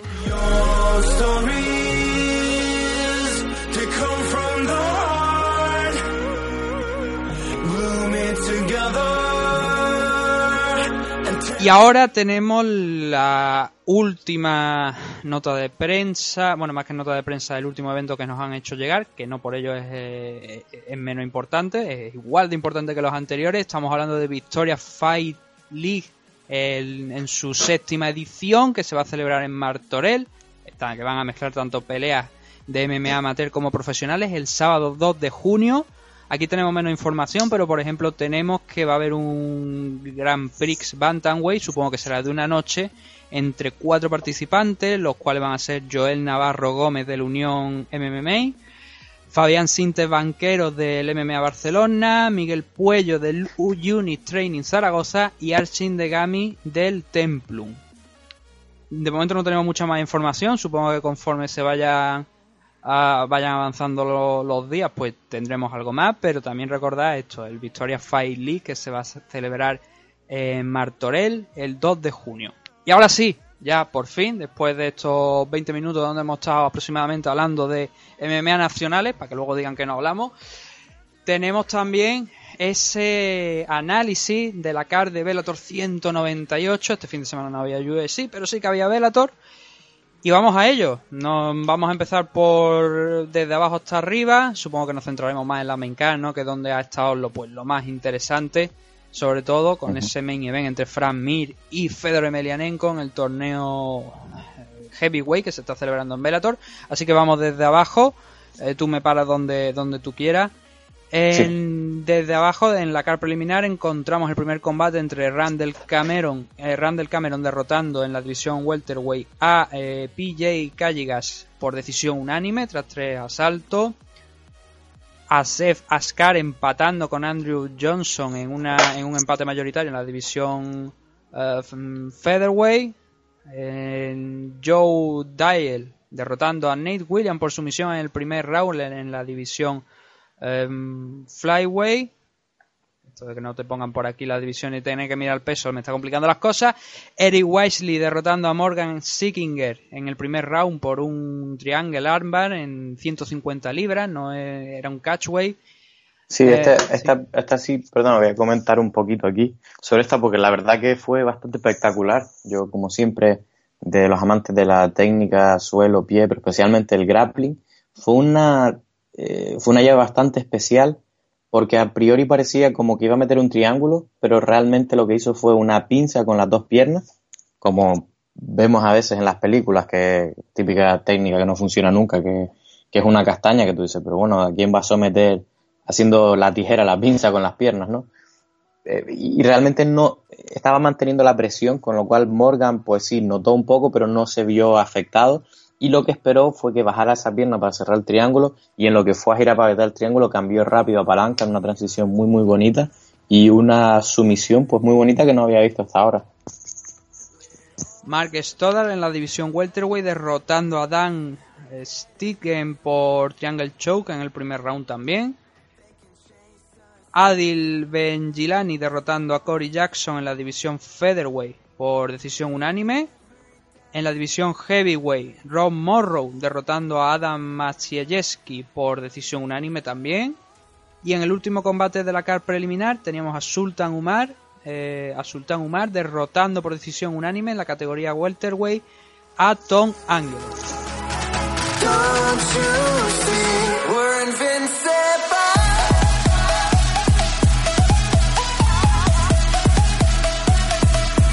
Y ahora nos metemos con la main car, que aquí es donde está lo realmente importante.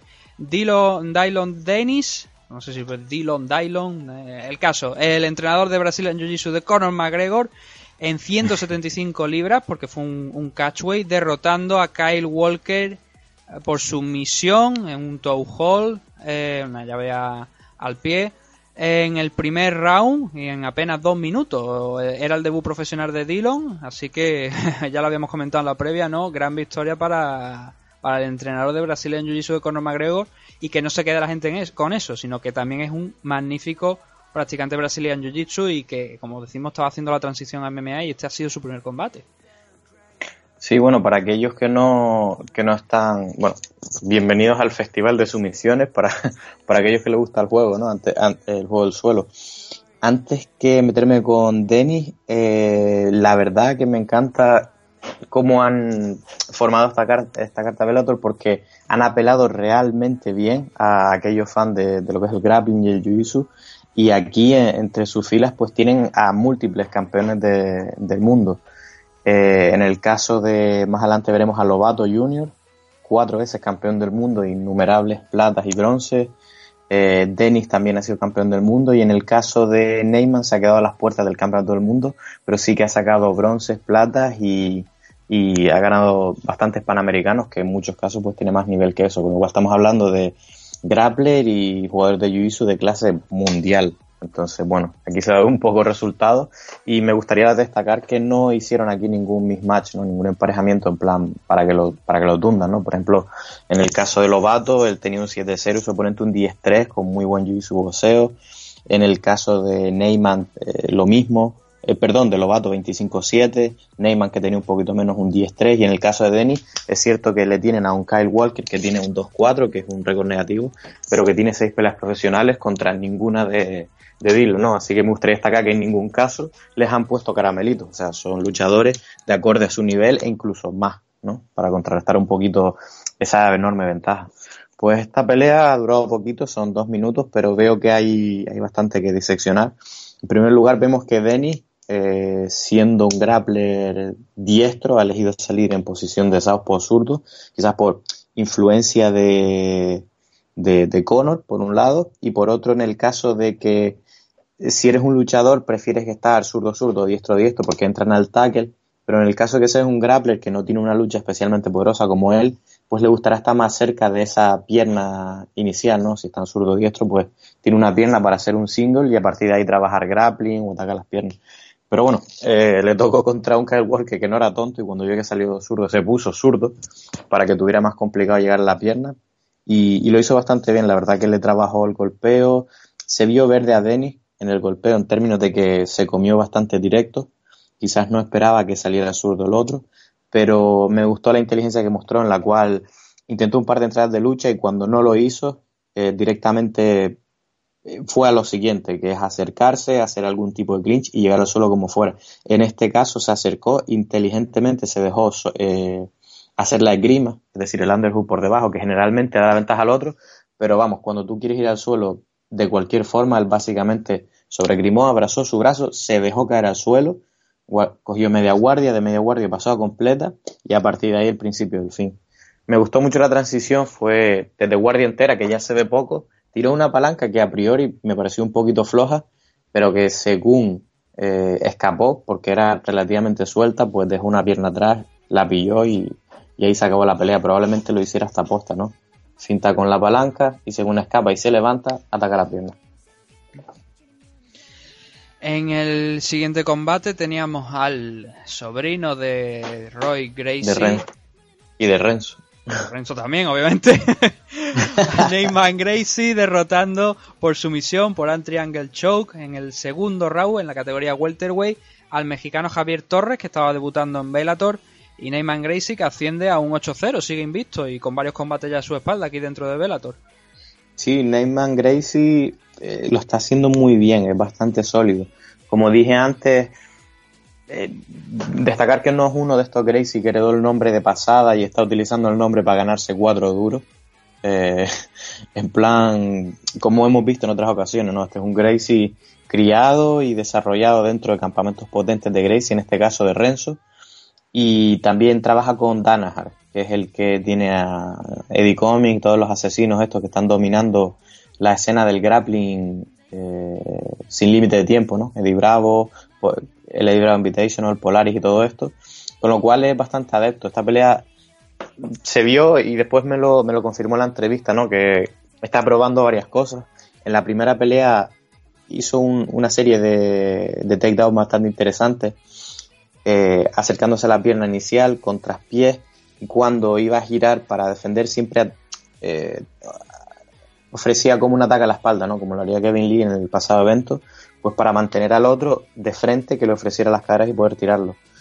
Eh, en el mismo primero vemos como estando arriba con, su oponente Javier Torres con la espalda en el tatami, que por cierto destacar muy bueno en el suelo también, cinturón negro de judo y jiu brasileño, pues se tira hacia atrás a la posición de Ashigarami, ¿no? A, la llave de talón tradicional, perdón, de tobillo, pero en lugar de eso hace un cambio bastante interesante que no había visto hasta ahora, en el cual al caer y tratar de ir al pie se mueve el otro, hizo un triángulo sobre los muslos, con lo cual le dejó las dos piernas juntas al oponente y empezó a trabajar las rotatorias, ¿no? los heel hook, que no, finalmente no fue capaz de conseguir, pero desde luego una visión bastante refrescante de algo que se ve en los mundiales y en el alto nivel de grappling, ver aplicarlo en MMA que no se había visto hasta ahora.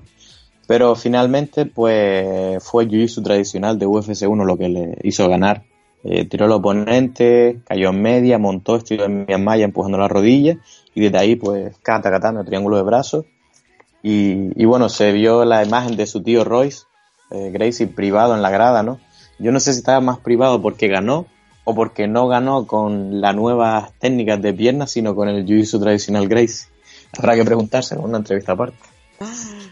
Teníamos también eh, a Rafael Lobato Jr. derrotando por sumisión por armar en el primer round a Gerald Harry.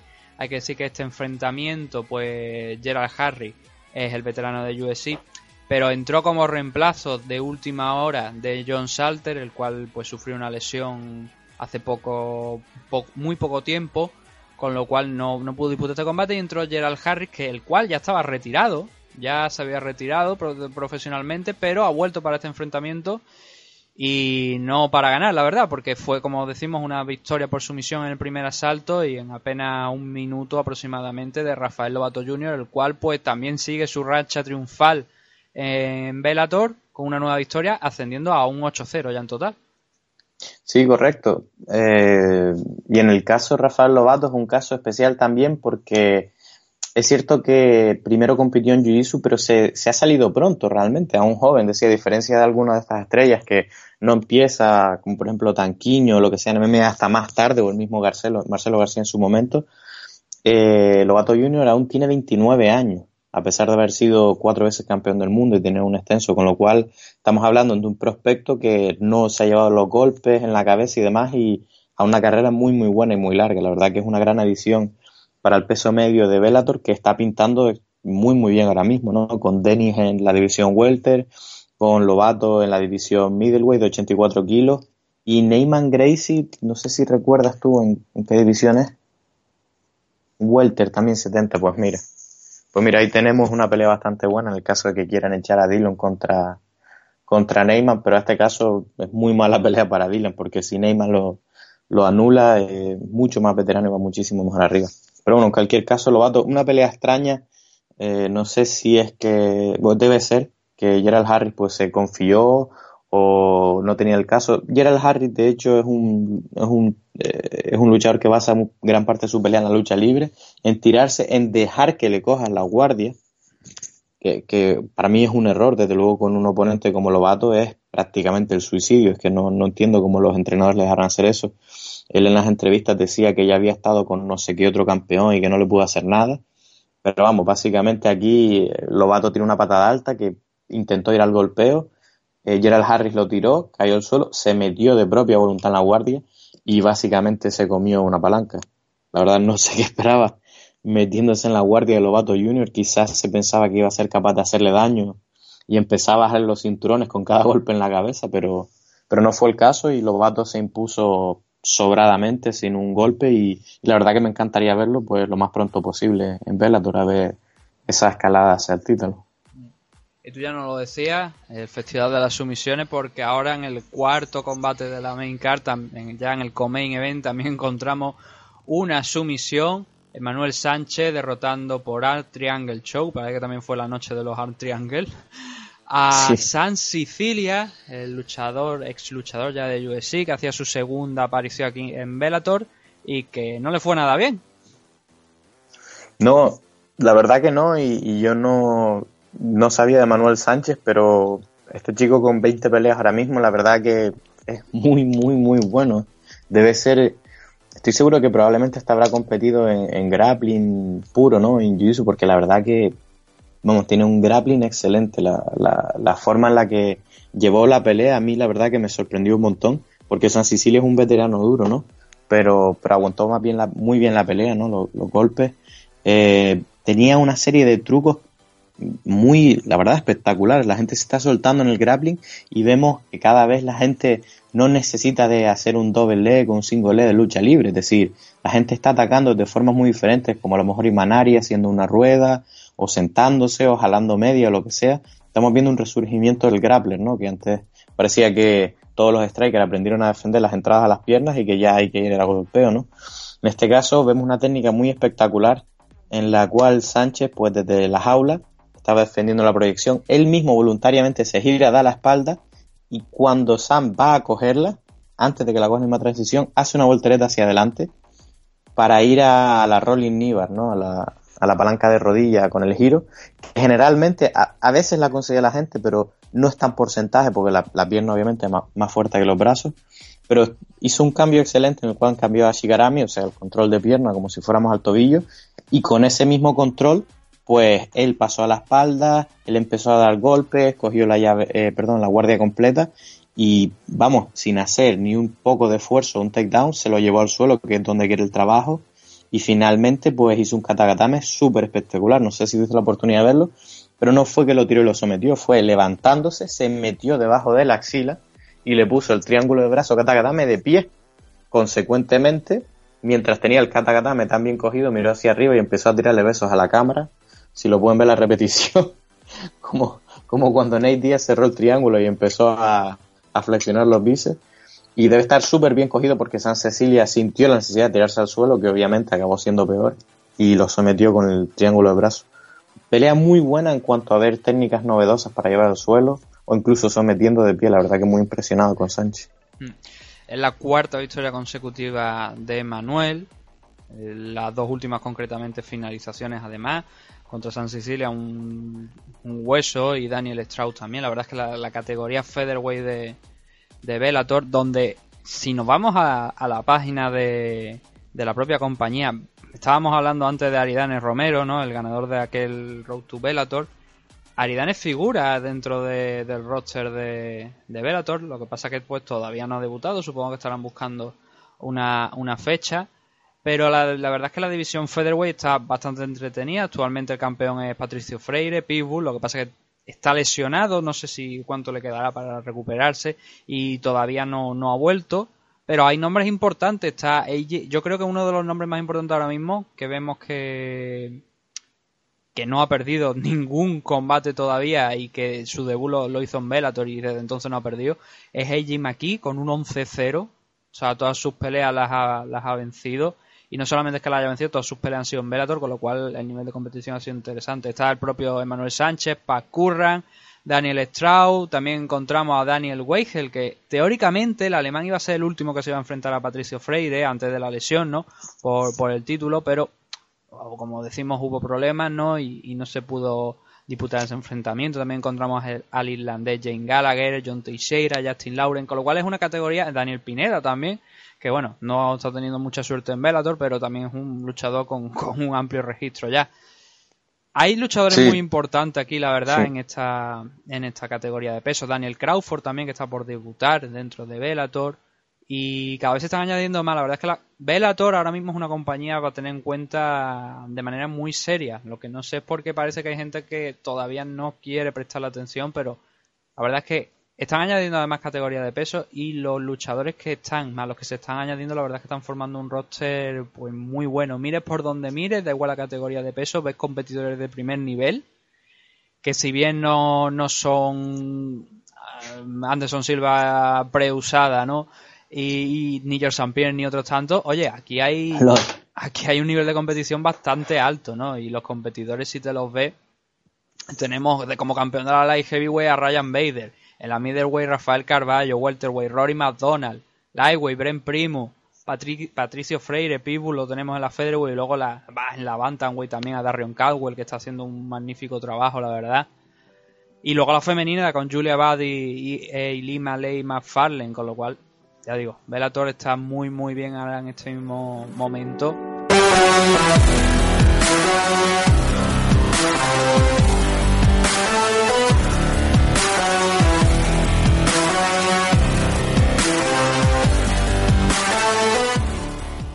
Y prueba de ello también es que el cinturón de la división Heavyweight está vacante y que hay un torneo en juego ahora mismo para determinar quién va a ser el campeón. Y en eso estamos, porque en el main event Fedor Emelianenko, el último emperador, de las Emperor, derrotando a Fran Mir en menos de un minuto por KO TKO, según se vea, yo diría que también un TKO, pero Dani, parece que Fedor ha vuelto y ha vuelto dejando seco a Fran Mir. Sí, Fedor ha vuelto en su línea. Yo voy a admitirlo de ya, soy un super fanboy de Fedor desde hace mucho tiempo, incluso de antes UFC, la verdad que siempre estoy con él y me encantan sus peleas. Y Fedor ganó pues con lo que ha ganado siempre. Fedor es un peso pesado pequeño, aquí pesaría probablemente 10 o 12 kilos menos que Fran Mir, con grasa encima, con lo cual estamos hablando casi 15 kilos reales, menos alcance, menos estatura, pero a él nunca le ha importado, ¿no? Él, él siempre ha utilizado su velocidad de entrada, salida, su timing y sus crochets de un lado a otro, ¿no? Que sí que es cierto que algunas tiene un jab, pero más bien poco. Carga los brazos abajo, tiene un estilo súper espectacular. Mucha gente dice que quizás debería subir las manos por los caos anteriores, pero es otro estilo. Él, él depende de su timing y de su control del espacio y de su velocidad de reacción. Y hasta ahora ha funcionado. Te lo- no somos quienes para decirle. Por supuesto que alguna vez te van a pillar. Pero en este caso le ha ido bien. Eh, al principio de la pelea, pues, pues temí un poco porque Frank Mir fue inteligente, salió en, en zurdo en este caso. Es la verdad que es un luchar bastante ambidestro. Y esto presenta una ventaja y un problema, ¿no? El- la ventaja es que Fedor normalmente tiene una volea y si falla la volea hace clinch y te derriba. Es decir, te pone una situación de o una u otra, ¿no? Lo cual es bastante difícil de parar. Pero lo que es cierto es que si te pones zurdo esa volea, pues no te va a agarrar porque tu hombro izquierdo está más lejos, pero te va a hacer más daño porque hay un agujero en la guardia, ¿no? Entonces en este caso, pues Fran Mir se la jugó, pero finalmente no vino por ahí. Eh, abrió bastante bien, tocando arriba el jab, que domina mejor, un poquito más grande, más largo. una buena patada dura al cuerpo que hizo que Fedor eh, lo hiriera un poco, se girara, tratara de ir a por el clinch y, por un momento pareció que, pues que Mir le había hecho daño a Fedor, ¿no? Ocurrió bastante rápido, pero Fedor inmediatamente cogió la sobregrima y le hizo una llave de judo barra sambo, eh, bastante buena con la que se lo sacó de encima. Y después, cuando fue el final, la verdad que, por un lado, digo, o sea, es decir, el golpe que le dio, Frank Mir lo tapó con su propio cuerpo y la verdad que lo primero que pensé, digo, no me creo que se haya dejado, que vayan a hacer aquí un tongo o una trampa, ¿no? Digo, vamos a no creer que es lo que está ocurriendo, ¿no?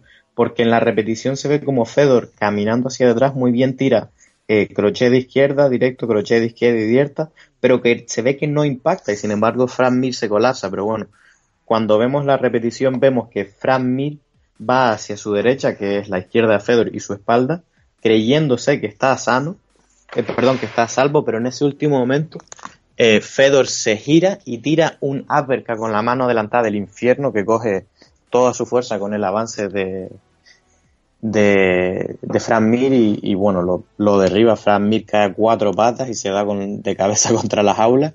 Y un poquito aquí de justicia poética y vemos que lo, lo finaliza como lo finalizara el mismo Henderson, ¿no? Con, con esos ganchos metiéndolo por, por las exilas, ¿no? Cuando alguien está a cuatro patas protegiéndose la cabeza con las manos, pues tirando por debajo de la axila directo a la quijada y yo creo que lo noqueó, la verdad, parecía que estaba apagado. No, es difícil de verlo, ¿no? Porque estaba a cuatro patas con la cara hacia afuera de la jaula y no había cámara, pero devastador desde luego ese uppercut que lo manda a la lona y lo finaliza con el cráneo ampano. La verdad que es letal. Cuando Fedor huele sangre, da igual que tenga 41 o 50, te finaliza. Hmm. que cuando hicimos la, estuvimos hablando San y yo, la, la previa la que hicimos el otro día, sobre todo centrándonos en este enfrentamiento, yo dije que Fedor a partir de dos minutos yo creo que se iba a venir un poquito abajo ya. O sea, no, no que se fuera a venir abajo, que fuera a perder el combate, ¿no? ni que fuera mil le fuera a ganar, pero que normalmente las posibilidades de Fedor, ya con 41 años, tienen como, como un timer, ¿sabes? Un, un, tiempo. Y a partir de dos minutos, dos minutos y medio, yo pensaba que Fedor iba a, a, pasarlo no mal, pero sí que le iba a costar un poco más, ¿no? Iba, a lo mejor me, me vinieron a la cabeza combates como el de Fabio Maldonado, ¿no? Por ejemplo, aquel que el que se hizo en Rusia, ¿no? Que, mucha gente decía que tenía que haber sido un empate y que fue una decisión porque los jueces, en cierto modo, pues eran afines también a Fedor y patatín, patatán. Y lo otro que dije es que Fran iba a tener que tener mucho cuidado con las contras, ¿no? Y al final fue lo que pasó, lo que hacen una contra. Fran avanzando hacia adelante, Fedor andando hacia atrás, pero soltando las manos y ¡bumba! Para abajo a pique el portaaviones, ¿no? Un portaaviones pues bien por tu parte, pero Sí, perdón, finaliza. No, no, que te iba a decir que, que... se llama. Di tú, di tú. No, que digo que, bien visto por tu parte, pero que en mi opinión Frank Mir hizo lo correcto, porque eh, Fedor es más peligroso, en mi opinión, cuando avanza hacia adelante, ¿no? Cuando entran los combos. Si bien es cierto que últimamente con la edad, como le hiciera a Tim Silvia, pues su timing hace que tenga una capacidad para la contra ideal, ¿no? Con, lo cual, ya te digo, es peligroso tanto para adelante como para hacia atrás. Pero personalmente, si tuviera que elegir, eh, pienso que es mejor tener a Fedor caminando hacia detrás. Obviamente con cuidado de las contras que hacia adelante, porque en el momento que Fedor alcanza momento, o sea, digamos, cadencia, ¿no? Que empieza, es como una metralleta, los golpes y alguno te va a noquear, es, es una especie de Jagger, ¿no? Entonces, yo pienso que Frank Mir hizo bien en hacerlo caminar hacia detrás, pero que en un punto salió quizás demasiado disparado y, lo pilló con las manos abajo, ¿no? Y, y, la verdad que ese golpe es impredecible. Yo no lo había visto nunca. Es básicamente Fran Mir tan encima de él que lo más normal sería clinch. Lo que pasa es que está por un lado y Fedor rota por lo menos 90 grados y saca un uppercut tan corto que si no es porque fueran peso pesado, dudo que lo hubiera hecho tanto daño por el poder de Fedor. La verdad que no es tanto que Fran Mir lo hiciera bien, yo creo, perdón, mal, yo creo que la verdad que hizo bien en términos de game plan, pero es que Fedor se saca golpes como estos de la manga, ¿no? O sea, mirando para atrás un uppercut que no lo vio nadie. Desde luego yo tuve que ver la repetición un par de veces y es más bien una función de la veteranía y la inteligencia de Fedor que, esto, ¿no? Y, lo que tú dijiste, este hombre es difícil yendo para adelante yendo para atrás. Sí. No, a ver, si por supuesto, yo no, he dicho que Frank Mir el game plan de Frank fuera malo. Es lo que tenía que hacer, ¿no? Pero es eso, lo que tú dices, que a lo mejor que, que yo diga que tenga que tener cuidado con las contras no significa que tenga que dejar que Fedor avance. O sea, son cosas diferentes. Sino Claro. simplemente tener un ojo eh, a la hora de, pues, de esto, ¿no? Golpes que no te esperan, ¿no? Y que al final, pues, acabó con Fran Mir rápido. El caso es que estamos hablando que Fedor con esta victoria, pues, avanza en el torneo, en el torneo heavyweight, que ahora pues todavía resta un combate, ¿no? En, los cuartos de final, que va a ser el que va a enfrentar a Ryan Bader contra Kim Moe el 12 de mayo, creo que es, me parece. Sí, efectivamente, el 12 de mayo tendremos esa última pelea de, la primera fase del torneo heavyweight. Pero sí que sabemos ya contra quién se va a enfrentar Fedor. Y estamos hablando que eh, Fedor Emelianenko, el ruso, se va a enfrentar contra Charles Sonnen. La pregunta es qué podemos esperar de este enfrentamiento. Es una buena pregunta, la verdad. De Jail, eh, la respuesta es que siempre la misma. Boxeo duro hacia el clinch y lucha dura. Una pelea para dura para todo el mundo. Y yo creo que no, no va a cambiar para nada su game plan usual de tratar de entrar con boxeo y eso, salvo a lo mejor entrar directamente desde lejos. Porque sí que es cierto que Chael pelea en 84, pero Chael es grandísimo. Es decir, yo no sé si lo vieron, pero Chael es un poco más alto que Fedor y de envergadura es igual o más grande. Es decir, la gente piensa, no, Fedor es un peso pesado, Fedor es un peso pesado muy pequeño. Si acaso le tendrá kilos, porque a Chael le costará poner kilos, ¿no? Más allá de los 93 que suele pesar, ¿no? Contra los 100. Pero Fedor siendo más grande puede que sea más rápido. Desde luego, entra más rápido al golpeo, que fue lo que mencionó Chael en, en la entrevista después de la pelea. Hilar muy muy fino. Yo creo que a la que Fedor le ponga la mano en la quijada lo apaga con la misma. Y la victoria de Chael es una victoria más trabajada porque va a tener que tirarlo, eh, tratar de hacer ground and pound. Igual trata de sorprenderlo porque tiene unas manos bastante buenas. La gente no le da crédito con las manos que tiene Chael. Pero vamos, el, sabido, el sentido común dice que va a tratar de llevar contra la jaula, anularlo, tirarlo al suelo y ganarle desde arriba con ground and pound o posiblemente alguna sumisión. Que hemos visto a Fedor pues, ser sometido en el pasado, si bien es cierto que era Fabricio Verdún, básicamente campeón mundial y élite, pero sí que hemos visto mm, quizás un pequeño camino, ¿no? Tratar de llevarlo al suelo, eh, tratar de someterlo en lo que se levanta o, o simplemente mantenerlo ahí. Pero, pero de luego el factor X lo tiene Fedor. A la que Fedor lo enganche con una, lo va a mandar a la, a la quinta fila del estadio. Mm, o sea, más allá de- del breakdown, ¿no? De hacer, decir lo que cada uno puede hacer para ganar el combate, tú realmente tú veas opciones serias para Charles Sonnen de poder... No te digo derribar a Fedor, ya te digo ganar el combate. Sí, lo tiene difícil. Yo pienso que lo tiene bastante difícil. A ver, como todo, si la gente, si lo que dice la gente es que Fedor no es el mismo, que no puede coger los mismos puñetazos, pues con esos kilos está claro que todo el mundo se puede dormir, pero vamos. Eh, ¿te ¿Recuerdas cuando Chael le dio una paliza durante 24 minutos a Anderson? Y se comió un triángulo al final. Claro, pero también era un Charles es capaz de lo era- mejor y, y- y de lo peor, realmente, ¿sabes? Así que... Sí, pero eh, también es verdad que eh, aquel día Charles Sonnen pues iba puesto hasta hasta arriba de mm, no sé si era testosterona, creo que fue, me parece lo aquel positivo, o sea que es el problema. Sí, pero Anderson también. Ah, bueno, O claro, sea o sea, a ver, no, dio, llegó a dar positivo, Anderson dio positivo años después, pero sí que, hombre, sí podríamos considerarlo, es verdad. No, no, no. o es cierto, anulemos aquel enfrentamiento por lo tanto. Que sí, que sí, que fue una pelea limpia. Si Chase lo dijo en la entrevista, y si yo he pinchado, pero Anderson tenía más que yo encima. y, y de otro que lo dijo fue de John Jones también. Dice, mira, yo estaba hasta, hasta arriba puesto y John tenía más, para que te hagas la idea. O sea que esas peleas fueron limpias. Sí. Como nota curiosa, también podemos decir que por lo visto Fedor a lo largo de esta semana ha tenido un encuentro con el FBI de Estados Unidos que no se ha dicho exactamente por qué, eh, por qué se produjo este encuentro entre Fedor, Emelianenko y, y el FBI, pero sí que por lo visto es que uno de, de, de las personas que conoce eh, Fedor Emelianenko tiene cierta relación con Donald Trump y como está abierta esta puerta no de la interferencia, la injerencia esta del gobierno eh, ruso sobre eh, las elecciones de Norteamérica y sabiendo que Fedor Emelianenko pues tiene mucho poder en Rusia y tiene muchas amistades, pues supongo que también se habrán acercado ¿no? allí no solamente a pedir los autógrafos, sino de que, que, que si había algún tipo de información, ¿no? Además que bueno, que Fedor normalmente tiene el típico el manager, ¿no? Badin, el, que hemos siempre hemos vendido como su manager, pero luego también tiene un manager en Estados Unidos que es Jerry Millen, que es el que confirmó este encuentro, ¿no? Con el FBI, pero que tampoco se ha dicho, no se ha dicho exactamente por qué, por qué fue. Simplemente pues se dijo eso, ¿no? Que podía ser por un tema de, de todo lo de las elecciones de, de Donald Trump y esa historia.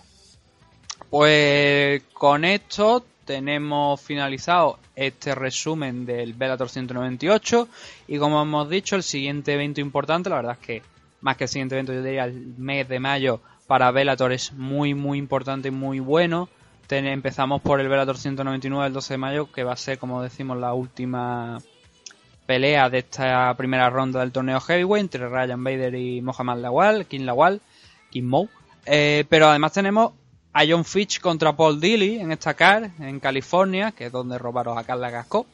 A Che Congo contra Javi Ayala. Y también el regreso de Aaron, Pico también a, la competición nuevamente contra Lee Morrison en la categoría Featherweight. Y ese Bellator 200 del 25 de mayo en el Wembley, en Wembley, en Londres, entre con el main event entre Mirko Krokov, Mirko Filipovic y Roy Nelson, el segundo enfrentamiento entre ambos. Que además este- esta pelea va a servir como uh, reserva del torneo heavyweight en el caso de que haya algún competidor que no pueda seguir adelante. Además tendremos la defensa del título middleweight en lo que es otra gran pelea entre Rafael Carballo y Yegar Musashi. Michael Page, Michael Venom Page, MVP, enfrentándose a, a David Rickel, Phil Davis también y otros enfrentamientos más que la verdad muy buen mes de mayo para, para Bellator. No, espectacular. Esa lo voy a ver sí o sí, haya UFC o no. La verdad que pinta súper bien. Y yo no tenía conocimiento de lo del reserva para el torneo. Pero tengo ganas de que gane Fedor.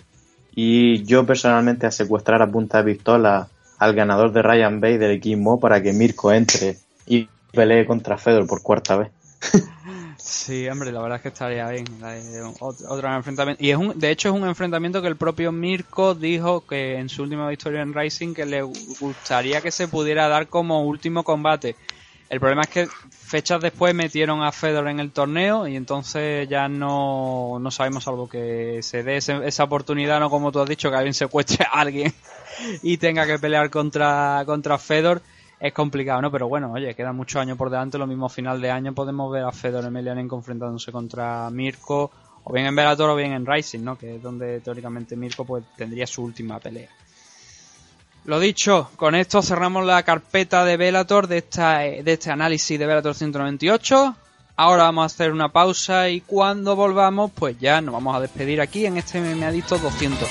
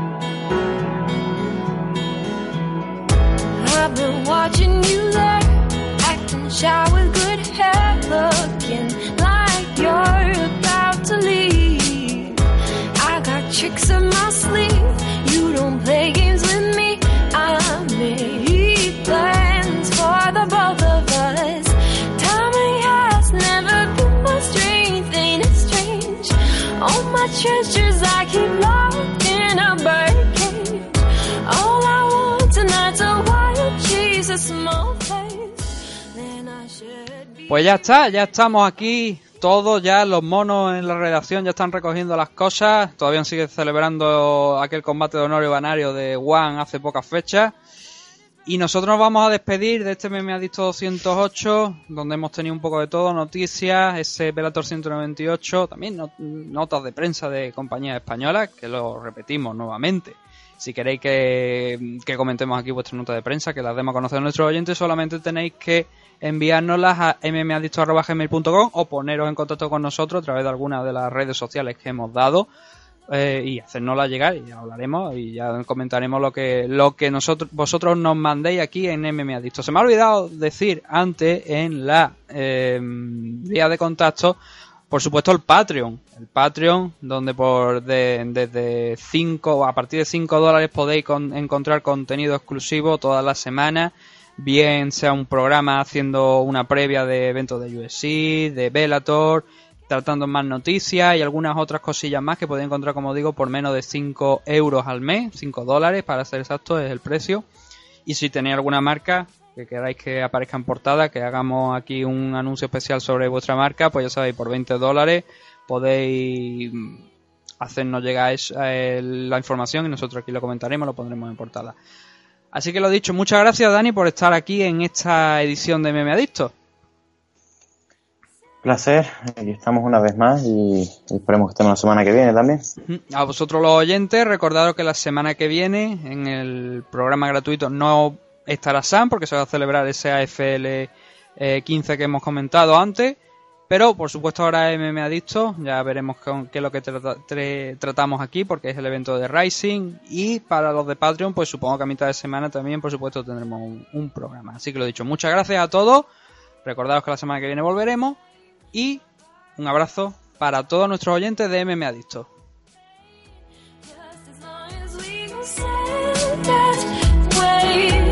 back home.